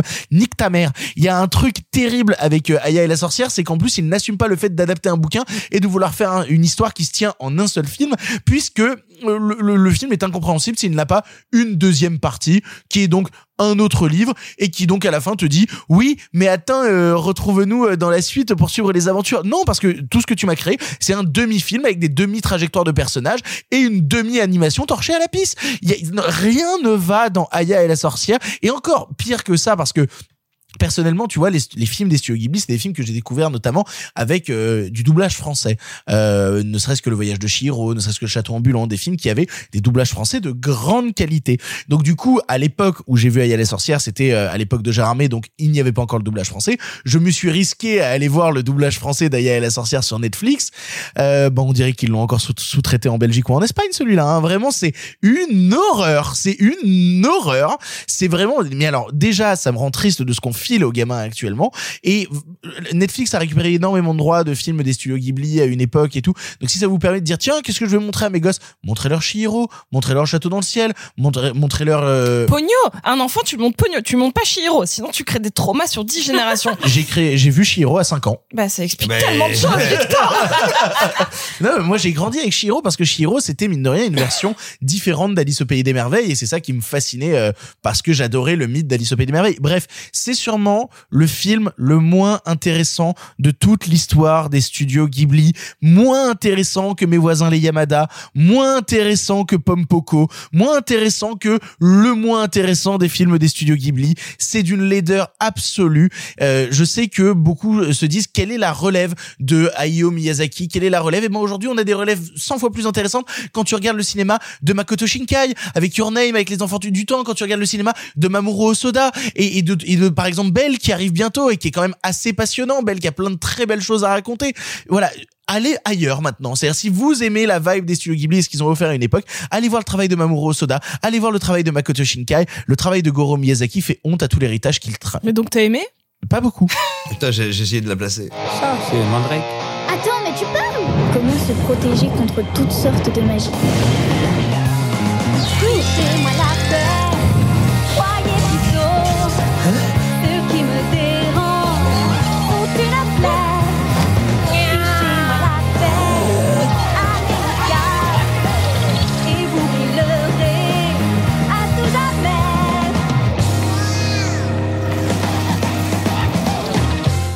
Terminer, les en bref, Amant est le dernier film de Nicole Garcia avec Benoît Magimel, Pierre Ninet et Stacy Martin.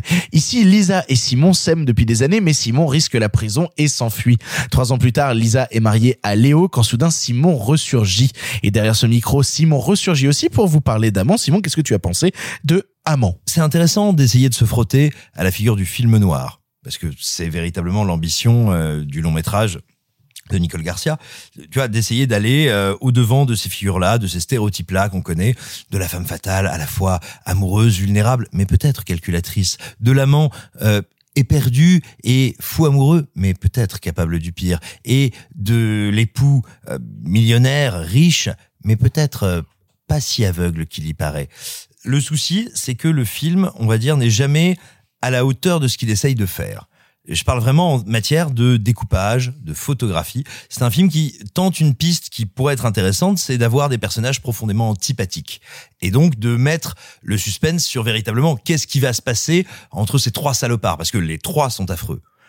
Sauf que le film n'est pas assez finement écrit, les personnages ne sont pas assez finement caractérisés et le film n'est pas assez finement mis en scène pour que ce soit stimulant. C'est-à-dire qu'on a un ersatz assez pauvre, me semble-t-il, euh, de, de, des grandes heures du film noir, visuellement parlant.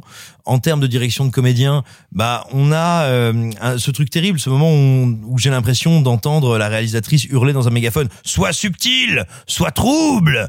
Et, et donc euh, bah, Stacy Martin et euh, et le, le- le pauvre Pierre Ninet sont là genre oui, je ne suis peut-être pas ce qu'il paraît. Et, donc c'est terriblement embarrassant. Néanmoins, néanmoins, il y a quelque chose qu'il faut noter dans le film, c'est Benoît Magimel. Benoît Magimel, ça fait des années euh, maintenant qu'il il propose régulièrement des compositions qui sont d'une finesse euh, assez incroyable. C'est un comédien, un des rares comédiens, enfin pas, j'aime pas dire un des rares parce que ça voudrait dire que les comédiens français sont pas bons, ce qui n'est pas ce que je veux dire, mais il fait partie de ces comédiens français qui ont un rapport à la physicalité qui est extrêmement intéressante, qui est pas très loin de ce que faisait un Depardieu il y a 25, 30 ans.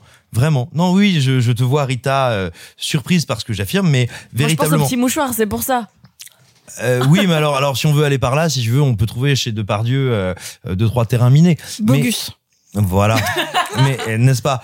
Mais mais ce que je veux dire donc c'est que vraiment euh, Magimel réussit à faire un truc très intéressant dans le film, c'est un personnage qui est euh, détestable en tout et dont pourtant on comprend on saisit où se niche son humanité et, et où se cache sa vulnérabilité. C'est le seul qui y arrive.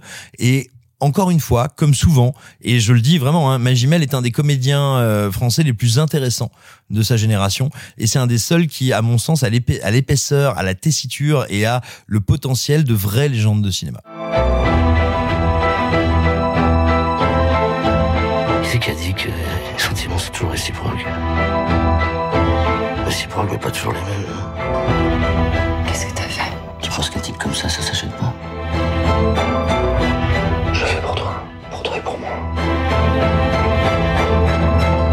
Tu as peur Nous en avons fini avec les films du présent. Il est temps de partir vers le passé, car comme vous le savez, le cinéma se conjugue au présent, mais aussi au passé. Cette phrase, maintenant, plus personne ne la relève au bout de 68 émissions, et j'en suis ravi. Cette semaine, nous abordons un film de Brian De Palma, un réalisateur dont on a assez peu parlé, mine de rien, dans l'émission. Nous parlons maintenant d'outrage. En avant. À cette époque, vous le savez, le cinéma était en noir et blanc. Mais nous avons préféré mettre un peu de couleur. Monsieur Mézeret, au nom du patrimoine artistique français tout entier, je vous dis merci. Mais enfin, tout ça, c'est le passé. Just because each of us might be blown away, everybody's acting like we can do anything, man. You think you're standing up to me? Ah! Probably like the army, don't you, Erickson? This ain't the army, Sarge.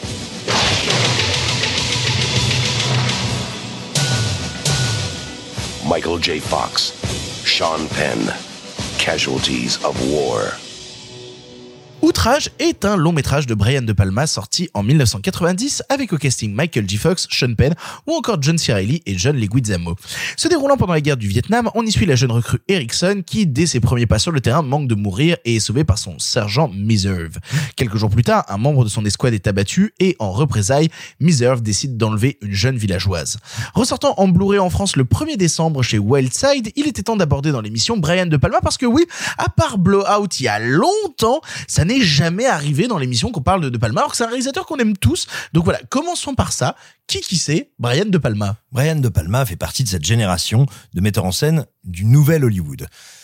À la fin, à la toute fin des années 60, au début des années 70, arrive, alors que les studios sont en crise, que leurs films ne marchent plus, eh bien, tout simplement des metteurs en scène qui vont absolument renouveler le système économique pendant un temps assez bref finalement, tout simplement parce que leurs films qui coûtent peu cher, qu'ils écrivent, qu'ils maîtrisent complètement, on va dire, qui font d'eux des auteurs à l'européenne, vont fonctionner extrêmement bien. Et donc, les studios vont leur donner pendant quelques temps les clés, euh, les clés de la bagnole. Euh, de Palma, il est souvent perçu et décrit comme un réalisateur qui aura été, on va dire, un, un espèce d'analyste euh, d'estudiantin de Hitchcock, ce qui n'est pas tout à fait faux, mais ce qui est très réducteur. Et, j'ai pas envie d'aller tout de suite là-dessus. On parlera peut-être un petit peu après du style et spécifiquement de la logique de De Palma. Mais mais ce qui est intéressant avec Outrage c'est qu'Outrage c'est un film qui a été pendant très longtemps et qu'il est encore un peu terriblement mal aimé. Pourquoi? Eh ben, Outrage, c'est un film qui arrive en 1989. Et en 1989, on est bien après le gros de la vague des films du Vietnam. On est évidemment après Apocalypse Now, après Platoon et voilà et ainsi de suite et ainsi de suite. Donc le film Après quand- MASH Oui, tout à fait. Full Metal Jacket. Oui, oui, absolument. Mais voilà, quand le film arrive, il donne l'impression d'arriver euh, non pas à l'heure, mais en retard, un peu à contretemps. Mais en et fait, pourtant, Quentin Tarantino a dit que c'était le meilleur film qui avait été jamais fait sur la guerre du Vietnam. oui. Et alors justement, c'est c'est ce par quoi je voulais passer, parce que il y a bien une singularité fondamentale de ce film de De Palma au sein du cinéma américain et du cinéma de guerre, et et qui est peut-être bien plus encore que le moment où il arrive, que le fait qu'il arrive après la première vague, ou on va dire la vague devenue classique du Vietnam. Il y a une raison pour laquelle il est profondément mal aimé du public américain et du public occidental, c'est que, l'air de rien, il y a une rupture énorme dans ce film, dans la représentation de la guerre américaine. Pourquoi? On a coutume de dire, et là aussi, ça n'est, même si c'est à nuancer, ça n'est pas tout à fait faux, de dire le cinéma américain, c'est un cinéma qui est très politique, qui arrive très rapidement à s'emparer du réel.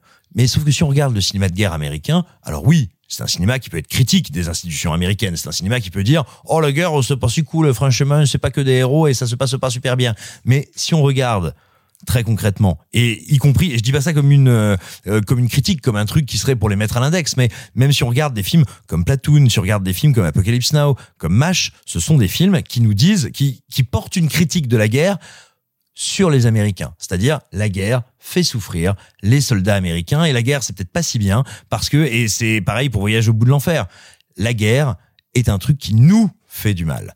La rupture d'outrage, c'est de dire, non, non, non, non, la guerre, c'est un truc qui fait du mal et qui détruit les gens qu'on prétend aller sauver et aller aider. Et ça, c'est une rupture terrible. C'est-à-dire que si je veux, la culture américaine, elle est, euh, de par son histoire, tout à fait en mesure de digérer l'autocritique, de digérer le on n'aurait peut-être pas dû aller se battre. Oh, on a fait du mal aux boys. Oh, on a maltraité nos soldats. Par contre, elle n'est pas du tout prête à intégrer le mais vous savez quoi? En fait, nous sommes des barbares et nous sommes allés nous comporter comme des barbares et nous sommes allés tuer. Et la force qui est encore plus choquante, on va dire, enfin pas encore plus choquante, mais qui rajoute un étage à la fusée pour le cinéphile, c'est que dans ce film-là, De Palma fait passer son discours avant sa mise en scène. Ça ne veut pas dire qu'il y a plus de mise en scène, qu'il y a plus d'effet de style. Il y a notamment un truc qui est intéressant, c'est qu'il fait des split screens, si j'ose dire, en direct. C'est pas deux caméras différentes qui filment des plans qu'on rassemble dans la même image. C'est on va avec un gros dispositif, avec une espèce de double, de triple caméra, filmer en même temps, simultanément. Ça s'appelle une demi-bonnette. Non. Si Ah non, la demi-bonnette, c'est le fait d'avoir deux points de netteté. Bah oui, mais il le fait plein de fois dans le film. Eh bien, Ça, il le fait. Ah, mais j'ai cru que tu parlais de ça. Non, les split screens dans le film sont tournés simultanément. Oui, oui, non, ok, d'accord. Moi, je pensais que tu parlais de tous les effets de demi-bonnette Non, t'as- parce que bien sûr. il il y a une certaine récurrence de cet effet-là dans le fait. film. Ah bah, et puis dans sa carrière, il adore les, il adore les effets de demi-bonnette, c'est-à-dire, en gros, dites-vous, vous savez, quand vous voyez une image de cinéma, il y a un point qui est net, le personnage ou quelque chose derrière le personnage, et le reste est moins net, voire flou. Et ben, la demi-bonnette, ça permet d'avoir deux points différents qui sont pas au niveau au même niveau de profondeur dans l'image mais qui sont quand même nets. C'est une image qui est un peu perturbante qui est euh, en gros vous allez pas vous dire oh tiens j'ai deux points de netteté dans l'image mais votre cerveau va vous dire ouh il se passe un truc bizarre. Et donc ça c'est quelque chose qu'il emploie beaucoup. Bien sûr on retrouve certains de ces effets de style dans le film mais il n'empêche que le film est beaucoup plus brut, beaucoup plus direct, beaucoup plus froid en apparence, bien sûr, en termes de découpage, encore une fois, de montage et de mise en scène, que ces films habituels, parce que il prend sur lui de porter ce discours qui est assez, euh, à ce moment-là, assez unique et assez singulier au sein, du, au sein du cinéma américain, de dire, mais en fait, nous sommes des barbares. Et ce qui est très intéressant dans ce film-là, et c'est pareil, euh, des thématiques qui peuvent revenir dans son cinéma, c'est la schizophrénie, la schizophrénie sociale ou la schizophrénie de plusieurs personnages, puisque c'est euh, notamment, en fait, mon film préféré de De Palma, c'est Body Double. Pareil, donc énorme hommage Hitchcockien, mais là aussi, on a des jeux de double focale pour montrer cette poussée de la schizophrénie, de la paranoïa, et en fait, là, il l'utilise sur une espèce de paranoïa et de, euh, bah, de, de, division de pensée euh, au sein même d'une même unité. Et quand on parle euh, de euh, bah justement de faux split screen avec deux euh, de, donc de, euh, de demi bonnettes c'est ça que vous avez Non, non, euh, attends. euh, alors, parce que moi je connais pas ce- le- exactement j'ai toujours appelé ça une double focale donc euh... oui, non, attends, euh, alors attends, alors, je, te fiche pas là-dessus. euh, Ok, bah en fait, par exemple, euh, pour prendre un point de vue euh, très précis, euh, un, un exemple de scène très précis, il y a Sean Penn en tout tout premier plan en assez grand dans l'image. Il son visage représente quasiment la moitié de l'image et il est en train de se raser et de dire qu'il va aller euh, littéralement euh, baiser n'importe qui du moment qu'il se vide les couilles. Et euh, de l'autre côté, on a la troupe portée un peu par Michael J. Fox dans un discours vraiment beaucoup plus doux, qui est encore dans de la raison puisque c'est avant les événements tragiques, tragiques du film, même si on a déjà eu en amont. Et en fait, c'est avant euh, que leur euh, sergent se fasse tuer. Et donc, on est déjà dans cette espèce de rupture au sein même d'une individualité commune qui est censée représenter le corps de l'armée américaine là-bas. Et donc, même là, on est euh, sur le référentiel de De Palma parce que Sean Penn qui se rase, forcément, en pensant ou en vivant le, Vietnam, c'est une référence euh, directe à un court métrage euh, de Martin Scorsese qui s'appelle The Big Shave, qui est une référence déjà au, syndrome post-traumatique du Vietnam, auquel fera référence aussi l'échelle de Jacob, mais là sur sur le passé qu'on peut pas oublier parce que le, film s'ouvre et se termine sur Michael J. Fox dans des transports en commun, qui est aussi une référence au syndrome post-traumatique du Vietnam, comme quoi on est déjà sur un film somme, se, se servant beaucoup de références passées, euh, analysant en effet les premières vagues, comme tu l'as dit, de films du Vietnam et euh, et en faisant créer, en créant déjà une strate de, de, de une matière pour les réalisateurs d'après et et je voulais juste te dire que De Palma, pour l'avoir vu parler du film à la Cinémathèque il y a quelques années, c'est le film préféré de sa filmographie. Mais alors, ce qui est intéressant, justement, tu parlais du fait qu'il laisse passer le discours avant la mise en scène. C'est vrai que le discours est parfois un peu euh, rentre dedans. C'est-à-dire que t'as vraiment des scènes où tu vas avoir Michael J. Fox qui parle à l'image et qui dit euh, et dire qu'à la base on est venu pour aider ces gens. Euh, où euh, tu as euh, littéralement un, moment tout un plan où, où t'as un, soldat américain qui meurt de manière très idiote à un moment et il et il dit mais tu te rends pas compte d'à quel point et tout. C'est un peu plan-plan. Mais le truc c'est que c'est tellement sauvé par la performance des comédiens parce que Michael J. Fox est absolument flamboyant à tous les instants. Sean Penn est terrifiant. Et, et Sophie on en a parlé euh, hors cadre mais il y a plein d'anecdotes sur le fait que Sean Penn a été un tyran euh, sur euh, sur ce tournage vraiment euh, de manière horrible. Et euh, c'est très très très très mal comporté euh, vis-à-vis de Michael J Fox jusqu'à je cite euh, ce que tu disais tout à l'heure mais qu'il a qu'il a dit à, à Michael J Fox que pour lui de toute façon c'était qu'un seul un seul acteur de télévision. Et donc du coup ils s'en sont venus aux mains sur le tournage ce qui a renforcé du coup la division qu'il y avait sur le plateau. Moi je trouve que le film est sauvé par ça et surtout est sauvé parce que même si le discours est rentre dedans, il y a des émotions que tu peux pas euh, détruire dans le film. Il y a des plans. On parlait euh, du style euh, de De Palma euh, quand il revient justement à certains plans où il va délaisser le discours pour juste être dans la mise en scène, qui te fait tous ces plans débulés euh, sur des scènes où Michael J. Fox essaye d'aller parler à son sergent-chef, ou quand euh, la, la pauvre la pauvre vietnamienne essaye de, de s'échapper et qu'elle tombe dans les bras de Michael J. Fox. C'est à ce gros plan débulé où tous les deux pleurent l'un dans les bras de l'autre dans le cadre. Il y a des trucs mais d'une beauté absolue jusqu'à utiliser des ralentis sur cette scène où elle essaye de s'enfuir et qui sont là, tirez dessus. Ça m'a détruit de l'intérieur. Le film m'a bouleversé parce que justement il vient décomposer toute une part euh, du Vietnam et euh, justement ce que tu disais de ne pas euh, commencer à dire bah la souffrance elle elle est du côté américain. Non, la souffrance c'est celle qu'on va infliger aux autres en allant faire la guerre et c'est pour moi justement un des plus beaux films anti-guerre que j'ai vu parce qu'il va sans détour aller frontalement parfois avec des gros sabots, mais frontalement euh, décrypter ce qui se passe sur place et pourquoi c'est une horreur et une infamie. Et pourquoi mine de rien la guerre transforme les hommes encore une fois c'est ça qui est passionnant dans les films de guerre. C'est pas juste ce qui se passe sur le terrain c'est comment les événements modifient la perception des hommes et modifient les actes par la suite. Et donc du coup tu pourrais rentrer dans des questions sociologiques tu pourrais rentrer dans des débats de euh, est-ce donc de leur faute ou est-ce donc de la guerre et, et des dirigeants euh, dont il faut euh, pointer du doigt la faute. Justement et c'est ce que le film je trouve fait plutôt bien quand euh, le sergent chef vient parler du fait que Michael J. Fox qui est en train de raconter ça va avoir des répercussions sur leur vie. Il y a des choses assez passionnantes et moi je, préfère je pense les, les De Palma où le style est plus marqué sachant que mon De Palma préféré c'est probablement euh, Phantom of the Paradise. Donc on peut difficilement faire moins marqué que le style de Phantom of the Paradise. Il y a quelque chose de, tellement puissant qui se dégage dans Outrage. Les scènes de procès sont sont sont sont admirables. Vraiment c'est dingue. C'est dingue. Je, je crois que tu avais quelques réticences toi Rita sur euh, sur Outrage je me sens très mal de passer en dernier après toutes ces presque lettres d'amour à, à, De Palma. Le truc, c'est que moi, je n'ai vu que Les Incorruptibles et Scarface et que je suis pas fan ni de l'un ni de l'autre. Aïe. Ah, mais Les Incorruptibles, alors il faut quand même le dire, Les Incorruptibles, c'est Mickey qui veut faire un film de mafia, c'est Voilà. très embarrassant, malgré la perfection stylistique. on va avoir des problèmes Déjà, quand vous avez dit outrage, je croyais outrage de Aida Lupino, donc c'était compliqué, et que je, qui n'est pas un film que j'aime pour autant. Mais en fait, le nouvel Hollywood, t'en as parlé. Le nouvel Hollywood, pour moi, il vient s'opposer au code Hayes. Le code Hayes, c'est un code de censure, et donc ça a fait que les films sous censure essayaient de parler des choses dans les non-dits et c'était presque plus intéressant que le nouvel Hollywood même si j'aime énormément Scorsese et tout ce que ça a pu apporter le nouvel Hollywood. Pour autant, The presque cinéma vérité qui s'inspire de l'Europe, tout ça, tout ça, euh, bah, j'aime pas la violence et le sang comme je l'ai dit plus, haut- plus tôt tout à l'heure. Et pour même même en me disant que c'est par c'est je n'aime pas ça mais pour autant il faut que je quand même que je regarde euh, ce qui est ce qui est raconté ici.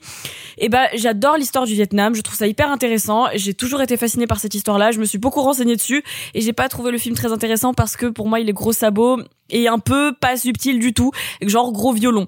Alors c'est une histoire importante à raconter sur l'aliénation de la guerre du Vietnam, sur ces jeunes-là qui euh, sont arrivés dans une guerre qu'ils n'avaient pas demandé, euh, où ils ont été forcés à aller, et sur la défiance envers les institutions de la République américaine, en fait, parce que ça culmine jusqu'au Watergate. Là, on est avant le Watergate, on est vers 67-68, tout le monde est en train de mourir, enfin les pauvres sont en train de mourir au Vietnam, que ce soit les pauvres vietnamiens ou les pauvres américains, c'est la merde globalement.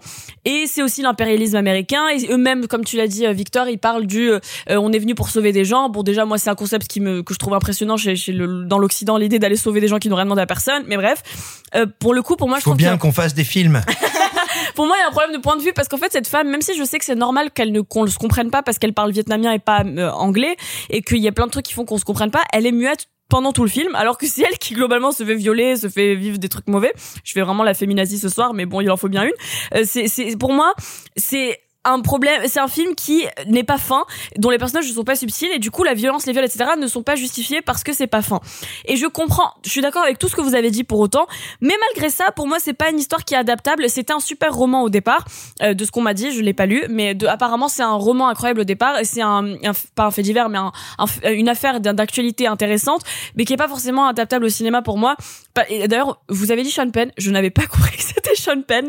Je viens de le capter parce que vous l'avez dit, donc c'est très Mais, drôle. mais il est tellement, il est tellement transfiguré et agressif que Je suis tu bien d'accord. as du mal à le reconnaître. En fait. Alors que Michael J. Fox, j'attendais qu'ils disent, mais Marty, où allons-nous? Bon. Pourquoi tu m'as laissé là, bordel de cul? C'est ça. Il a vraiment une grosse gueule boursouflée dans le film Sean Penn, c'est compliqué. C'est trop hein. marrant. bah, en fait, sans la, sans le book, c'est les tanins, c'est les tanins, ça m'a, ça m'a fait prendre 8 kilos au visage. mais vraiment sans le book, je l'ai pas reconnu. Et alors là, c'est le problème principal pour moi dans le film. Je peux lui pardonner tout, mais les acteurs sont trop vieux pour les rôles qu'ils jouent. Et il y avait le même problème dans un film qui est sorti plus tôt cette année, qui est Judas and the Black Messiah, avec euh, Daniel Kaluuya, où les acteurs sont trop vieux et en fait, on perd du sens du film dans ça parce que c'est des gens, c'était des enfants, c'était des adolescents qui avaient, pas encore adultes et qui quand ils sont arrivés au Vietnam, n'avaient aucune mesure de ce qu'ils faisaient et absolument pas ça n'excuse ni les viols ni rien du tout mais par contre ça me per- permet de comprendre un petit peu mieux leur psyché et le fait que c'était des adolescents Et, et leur euh, éruptivité. mais oui, c'est des adolescents pauvres, on les envoie à la guerre dans un pays dont ils ne connaissent rien, dont on leur a dit le Viet Cong, c'est la pire chose au monde, il faut les démonter, il faut les violer, il faut les défoncer, et c'est ce qu'ils font. Et en fait, c'est ce côté-là systémique qui n'est pas expliqué dans le film, et qui pour moi Alors, qui, est- manque qui- un petit qui- peu. qui est dit dans le film mine de rien parce que euh, ils essayent de nous faire croire qu'ils ont 20 ans t'as un personnage à un moment qui s'exprime et qui dit euh, non mais attends on peut faire ce qu'on veut euh, on a 20 ans et tout et t'as envie de leur dire non. bah euh, non t'as pas 20 ans là euh, arrête. et je trouve que du coup c'est un peu mauvais enfin c'est pas bon pour le film pour ce qu'il essaye de raconter. Et pour autant je comprends tout ce que vous dites et je suis même d'accord avec tout ce que vous dites. J'ai pas passé un bon moment d'abord parce que moi-même en tant qu'humain je n'aime pas tout ce qui est violence euh, au cinéma. Et du coup j'ai eu du mal et il y a des moments où j'avais envie de mourir. Euh, c'était compliqué parce que voilà c'est très violent il y a des viols il y a des, des trucs que t'as pas envie de forcément de voir à l'écran mais même quand je fais abstraction de tout ça même quand j'essaie de me dire que euh, c'est moi et moi-même et que je suis subjective j'ai du mal parce que pour moi le fait qu'il y ait des violons mais littéralement des violons pendant le film où on te dit ah là là c'est trop triste machin je suis en mode mais fermez vos gueules vous avez vécu la guerre d'accord mais à côté de ça il y a un point de vue où ça reste genre un point de vue de mec qui est allé là-bas et qui a fait la misère à des gens qui ont rien demandé quoi Alors pour la musique, petite anecdote. Donc Ah. euh, comme je l'ai dit, euh, bah en, en fait c'est une anecdote un peu triste entre guillemets, mais donc euh, cette musique d'Ennio Morricone, euh, qui est magnifique il faut le dire qui, qui est magnifique. Hein, qui est- je suis en non, mais, effet. mais qui est plus belle hors du film que dans le film. je suis, là je suis bien d'accord Euh, en fait, quand De Palma est venu donc choisir, c'était pour la sortie de son roman en 2018, il est venu à la Cinémathèque, il a fait une masterclass et tout, il est resté longtemps, il a donné de sa personne. Sauf que bah, De Palma actuellement c'est un vieux monsieur et il, il nous a expliqué donc pourquoi c'était son film préféré et que il s'est il s'est mis à parler de la musique et il s'est mis à pleurer sur scène. oh choupi Mais vraiment, il, il, est, il a fondu en larmes en disant mais cette musique est tellement triste parce que ce qui se passe là-bas c'est tellement affreux Non, mais il faut savoir, non, il faut savoir que lui euh, a une expérience aussi et un vécu par rapport au Vietnam et, et peut-être ce qu'il faut dire. Mais je suis tout à fait d'accord avec toi sur les limites du film, on va dire sur sa bourrinerie. Mm. Néanmoins, je comprends et je trouve intéressant de voir un réalisateur qui à un moment fait le choix, parce que attention, euh, De Palma fait partie de ces réalisateurs dont, on- dont on pourrait dire qu'ils sont des bourrins virtuoses. Non mais non mais tu vois, J'adore c'est-à-dire qu'ils l'expression. vont, Non, mais je- ils vont frapper d'accord, très hein. fort avec une grande virtuosité. Et là, il met un petit peu Dans en- notamment Mission Impossible 1. Pardon. c'est un- euh, chacun sa croix. Mais, Euh, mais, c'est mais bourrin mais virtuose Mission Impossible 1. chacun sa croix. Et Et euh, c'est super Mission Impossible 1. chacun sa croix. Et euh, Il va mais- mourir Simon Rio. Ah bah, on sait bien que ça va parler. Mais non, non, ce que, ce que je veux dire, c'est que, en même temps, moi, je suis assez touché par ce geste qui pose un problème, on va dire, sur la finesse ou, la- on va dire, la qualité du film, mais de ce type qui dit à un moment, mais comme moi, je veux vous dire ce qu'on a fait comme horreur, je vais y aller comme un bœuf. Et je vais vous le dire d'une manière où vous ne pouvez pas avoir de doute, il n'y a pas d'ambiguïté dans mon film. Et je vous je vous assène ça dans la tête, vous, spectateurs américains, parce que le film est fait pour un public américain et pour un public qui a une certaine représentation de ce qu'a été l'héroïsme, le sacrifice des boys.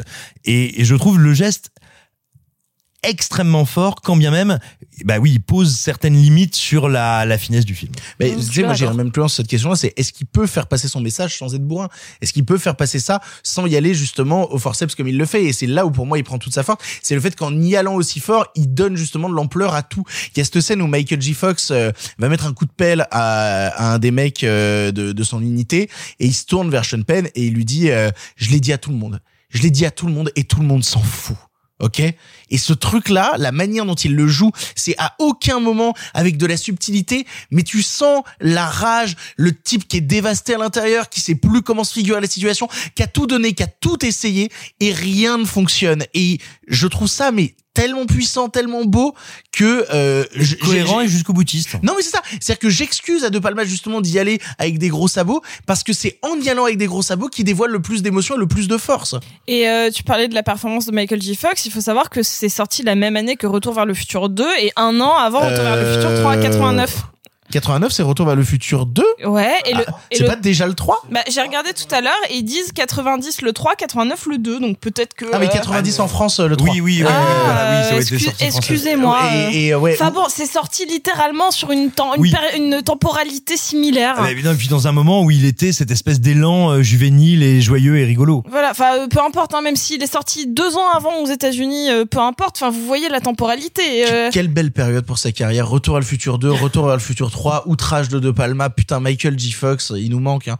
Euh, vraiment, euh, bah, tu sais, moi j'ai vu des des extraits. Il était dans, dans il, il a une de ses dernières apparitions là, euh, en, au- enfin en tout cas dans une œuvre euh, audiovisuelle, ça a été dans la série euh, Designated Survivor avec Kiefer Sutherland où il joue un avocat et tu sens qu'ils sont obligés de jouer avec les contre-champs et tout parce qu'il tremble trop et que euh, il a trop de tics etc et ils sont obligés de jouer à mort sur les contre-champs pour juste laisser le texte de sa voix et, ne- et moins le laisser à l'image. Alors peut-être que là, il faut dire à, à nos spectateurs les plus jeunes, c'est que Michael J. Fox, qui est donc l'acteur célèbre et culte de Retour vers le futur, a vu sa carrière euh, littéralement interrompue parce que il a il a été diagnostiqué très jeune euh, comme étant atteint de la Parkinson. maladie de Parkinson. Mais ouais, mais je suis d'accord avec toi. Et puis même dans son personnage, en fait, le truc, c'est que c'est peut-être ça que j'aime vraiment dans ce film-là, c'est que même son personnage, même s'il est outré par ce qu'il voit, outrage, lol, euh, il reste un mec qui, en fait, va le dire d'accord, mais en soi, euh, reste partie du système, quoi, Bah, qui globalement. suit quand même le mouvement. Mm, C'est ça. Qui dit euh, je, je gueule mais je marche avec vous. Oui, mais justement, alors là, c'est intéressant de le dire parce que euh, il y a une version director's cut qui existe de, de Outrage, qui rajoute deux scènes en plus euh, dans la fin du film. Donc là, on va un peu aborder la fin du film. Si jamais vous voulez vraiment découvrir Outrage, euh, bah, on bah, bah, couper. Allez, bah, voir- et bah, voilà, à la fin, ils le étaient film. deux et c'est comme ça qu'ils étaient magiciens et c'est comme ça qu'ils ont gagné contre le Vietnam. Ah, euh, ah ouais, putain, ah ouais, ah non, là c'était il y a deux semaines. Euh, Pardon, excusez-moi. Mais mais du coup, euh, à la, normalement en fait, euh, la, la director's cut rajoute deux scènes, à savoir une scène où après la scène du bar où Michael J. Fox en parle à quelqu'un et dans la version euh, cinéma ça enchaîne directement sur le, le procès des des quatre mecs. Bah il y a une scène en plus où Michael J. Fox est interrogé et où on essaye de remettre en cause encore sa version et de dire qu'il a dit une connerie. Et après pendant la scène de procès où les quatre sont interrogés où t'as ces fondus qui s'enchaînent, bah t'as un fondu qui s'enchaîne ensuite où c'est Michael J. Fox qui est interrogé et où on essaye encore une fois de mettre en difficulté sa version et où Michael J. Fox justement dans un élan le- se met à crier oui j'ai rien fait je suis resté passif oui j'ai rien fait j'ai pas bougé mais parce que je ne savais plus quoi faire et que j'étais dépassé par tout ça et Parce ce que c'est un truc là gosse. est... Ouais, mais ce truc-là a été coupé justement de la version cinéma parce que ce qu'ils avaient envie de faire, c'était la la version de Michael J. Fox est tellement remis en cause plusieurs fois pendant le film que euh, revenir encore sur ça. Genre il en a parlé à quelqu'un, sa version est remise en cause. Ça il trouve fait le bégayer cadavre. le film. Voilà, Ça voilà. fait bégayer le film. Il y aurait eu un truc, une vraie redite encore, encore, encore et encore. Et donc du coup ils ont préféré couper tous ces trucs-là pour qu'à partir du moment où on retrouve le cadavre, on avance et on et on et on va directement à- aux accusations contre les quatre. Mais c'est un personnage intéressant, surtout quand on le compare aux autres. C'est pas tant, c'est qu'il est passif, mais qu'il a encore une espèce de lueur de lucidité. Si vous regardez avant la grosse scène de trauma, euh, il y a notamment le personnage de John C. Reilly qui euh, qui bégaye, qui bégaye sur le "je veux une bière, tu veux pas une bière, on va prend ouais, une ça bière". c'est incroyable. Et euh, voilà, il y a ça qui est juste, il est en- il, il bug, il bug sur ça parce que tout ce qui, tout ce dont il a envie, c'est une bière au milieu de la jungle.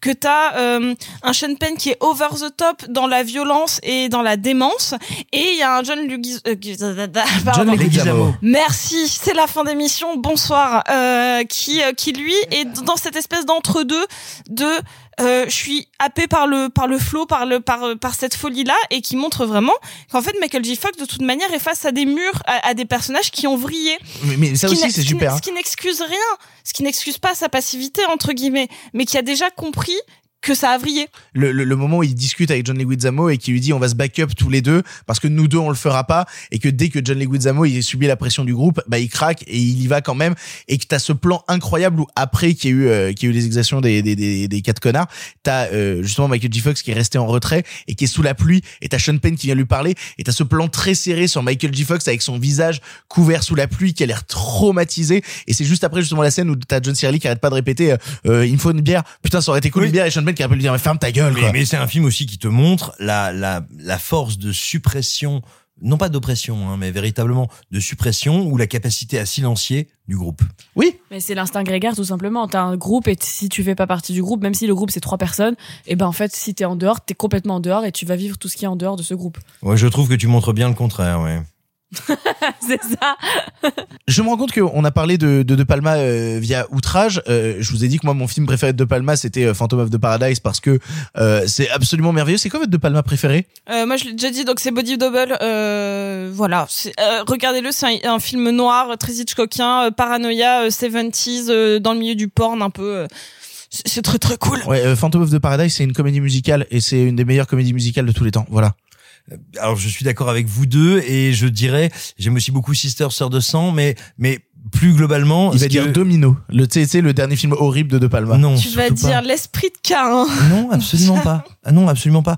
Euh, mais ce que j'allais dire, c'est qu'il y a comme ça une espèce d'âge d'or dans les années 70 et le début des années 80 de De Palma, où il a, il est à un tel niveau d'incandescence stylistique, de travail sur la forme et véritablement d'auto-analyse sur la forme. Regardez des films de De Palma, c'est apprendre à analyser le cinéma que j'ai envie de vous dire très sincèrement, il y a comme ça 3, 4, 5, et il y a Blow Up aussi évidemment, de ces films selon mon humeur, ça passe de l'un à l'autre et, et véritablement même Obsession, qui est une relecture de Vertigo, c'est gigantesque. Enfin voilà, moi je et pour moi Obsession, c'est un peu son Inferno. C'est un de ces films les plus radicaux où vraiment si tu arrives à passer euh, la fourche codine d'Obsession pour lui, pour De Palma ou d'Inferno pour Argento, c'est que t'es prêt pour le style total de ces de ces réalisateurs là. Et toi Rita, donc du coup pas pas pas grand chose chez De Palma pour l'instant. Pour l'instant, mais je vais me permettre de recommander Gaslight de, George Cukor, qui est un film avec Ingrid Bergman, euh, qui est juste merveilleux. C'est un proto-film noir, pas vraiment film noir, mais complètement exceptionnel. euh, sur, euh, je vous laisse découvrir sur quoi.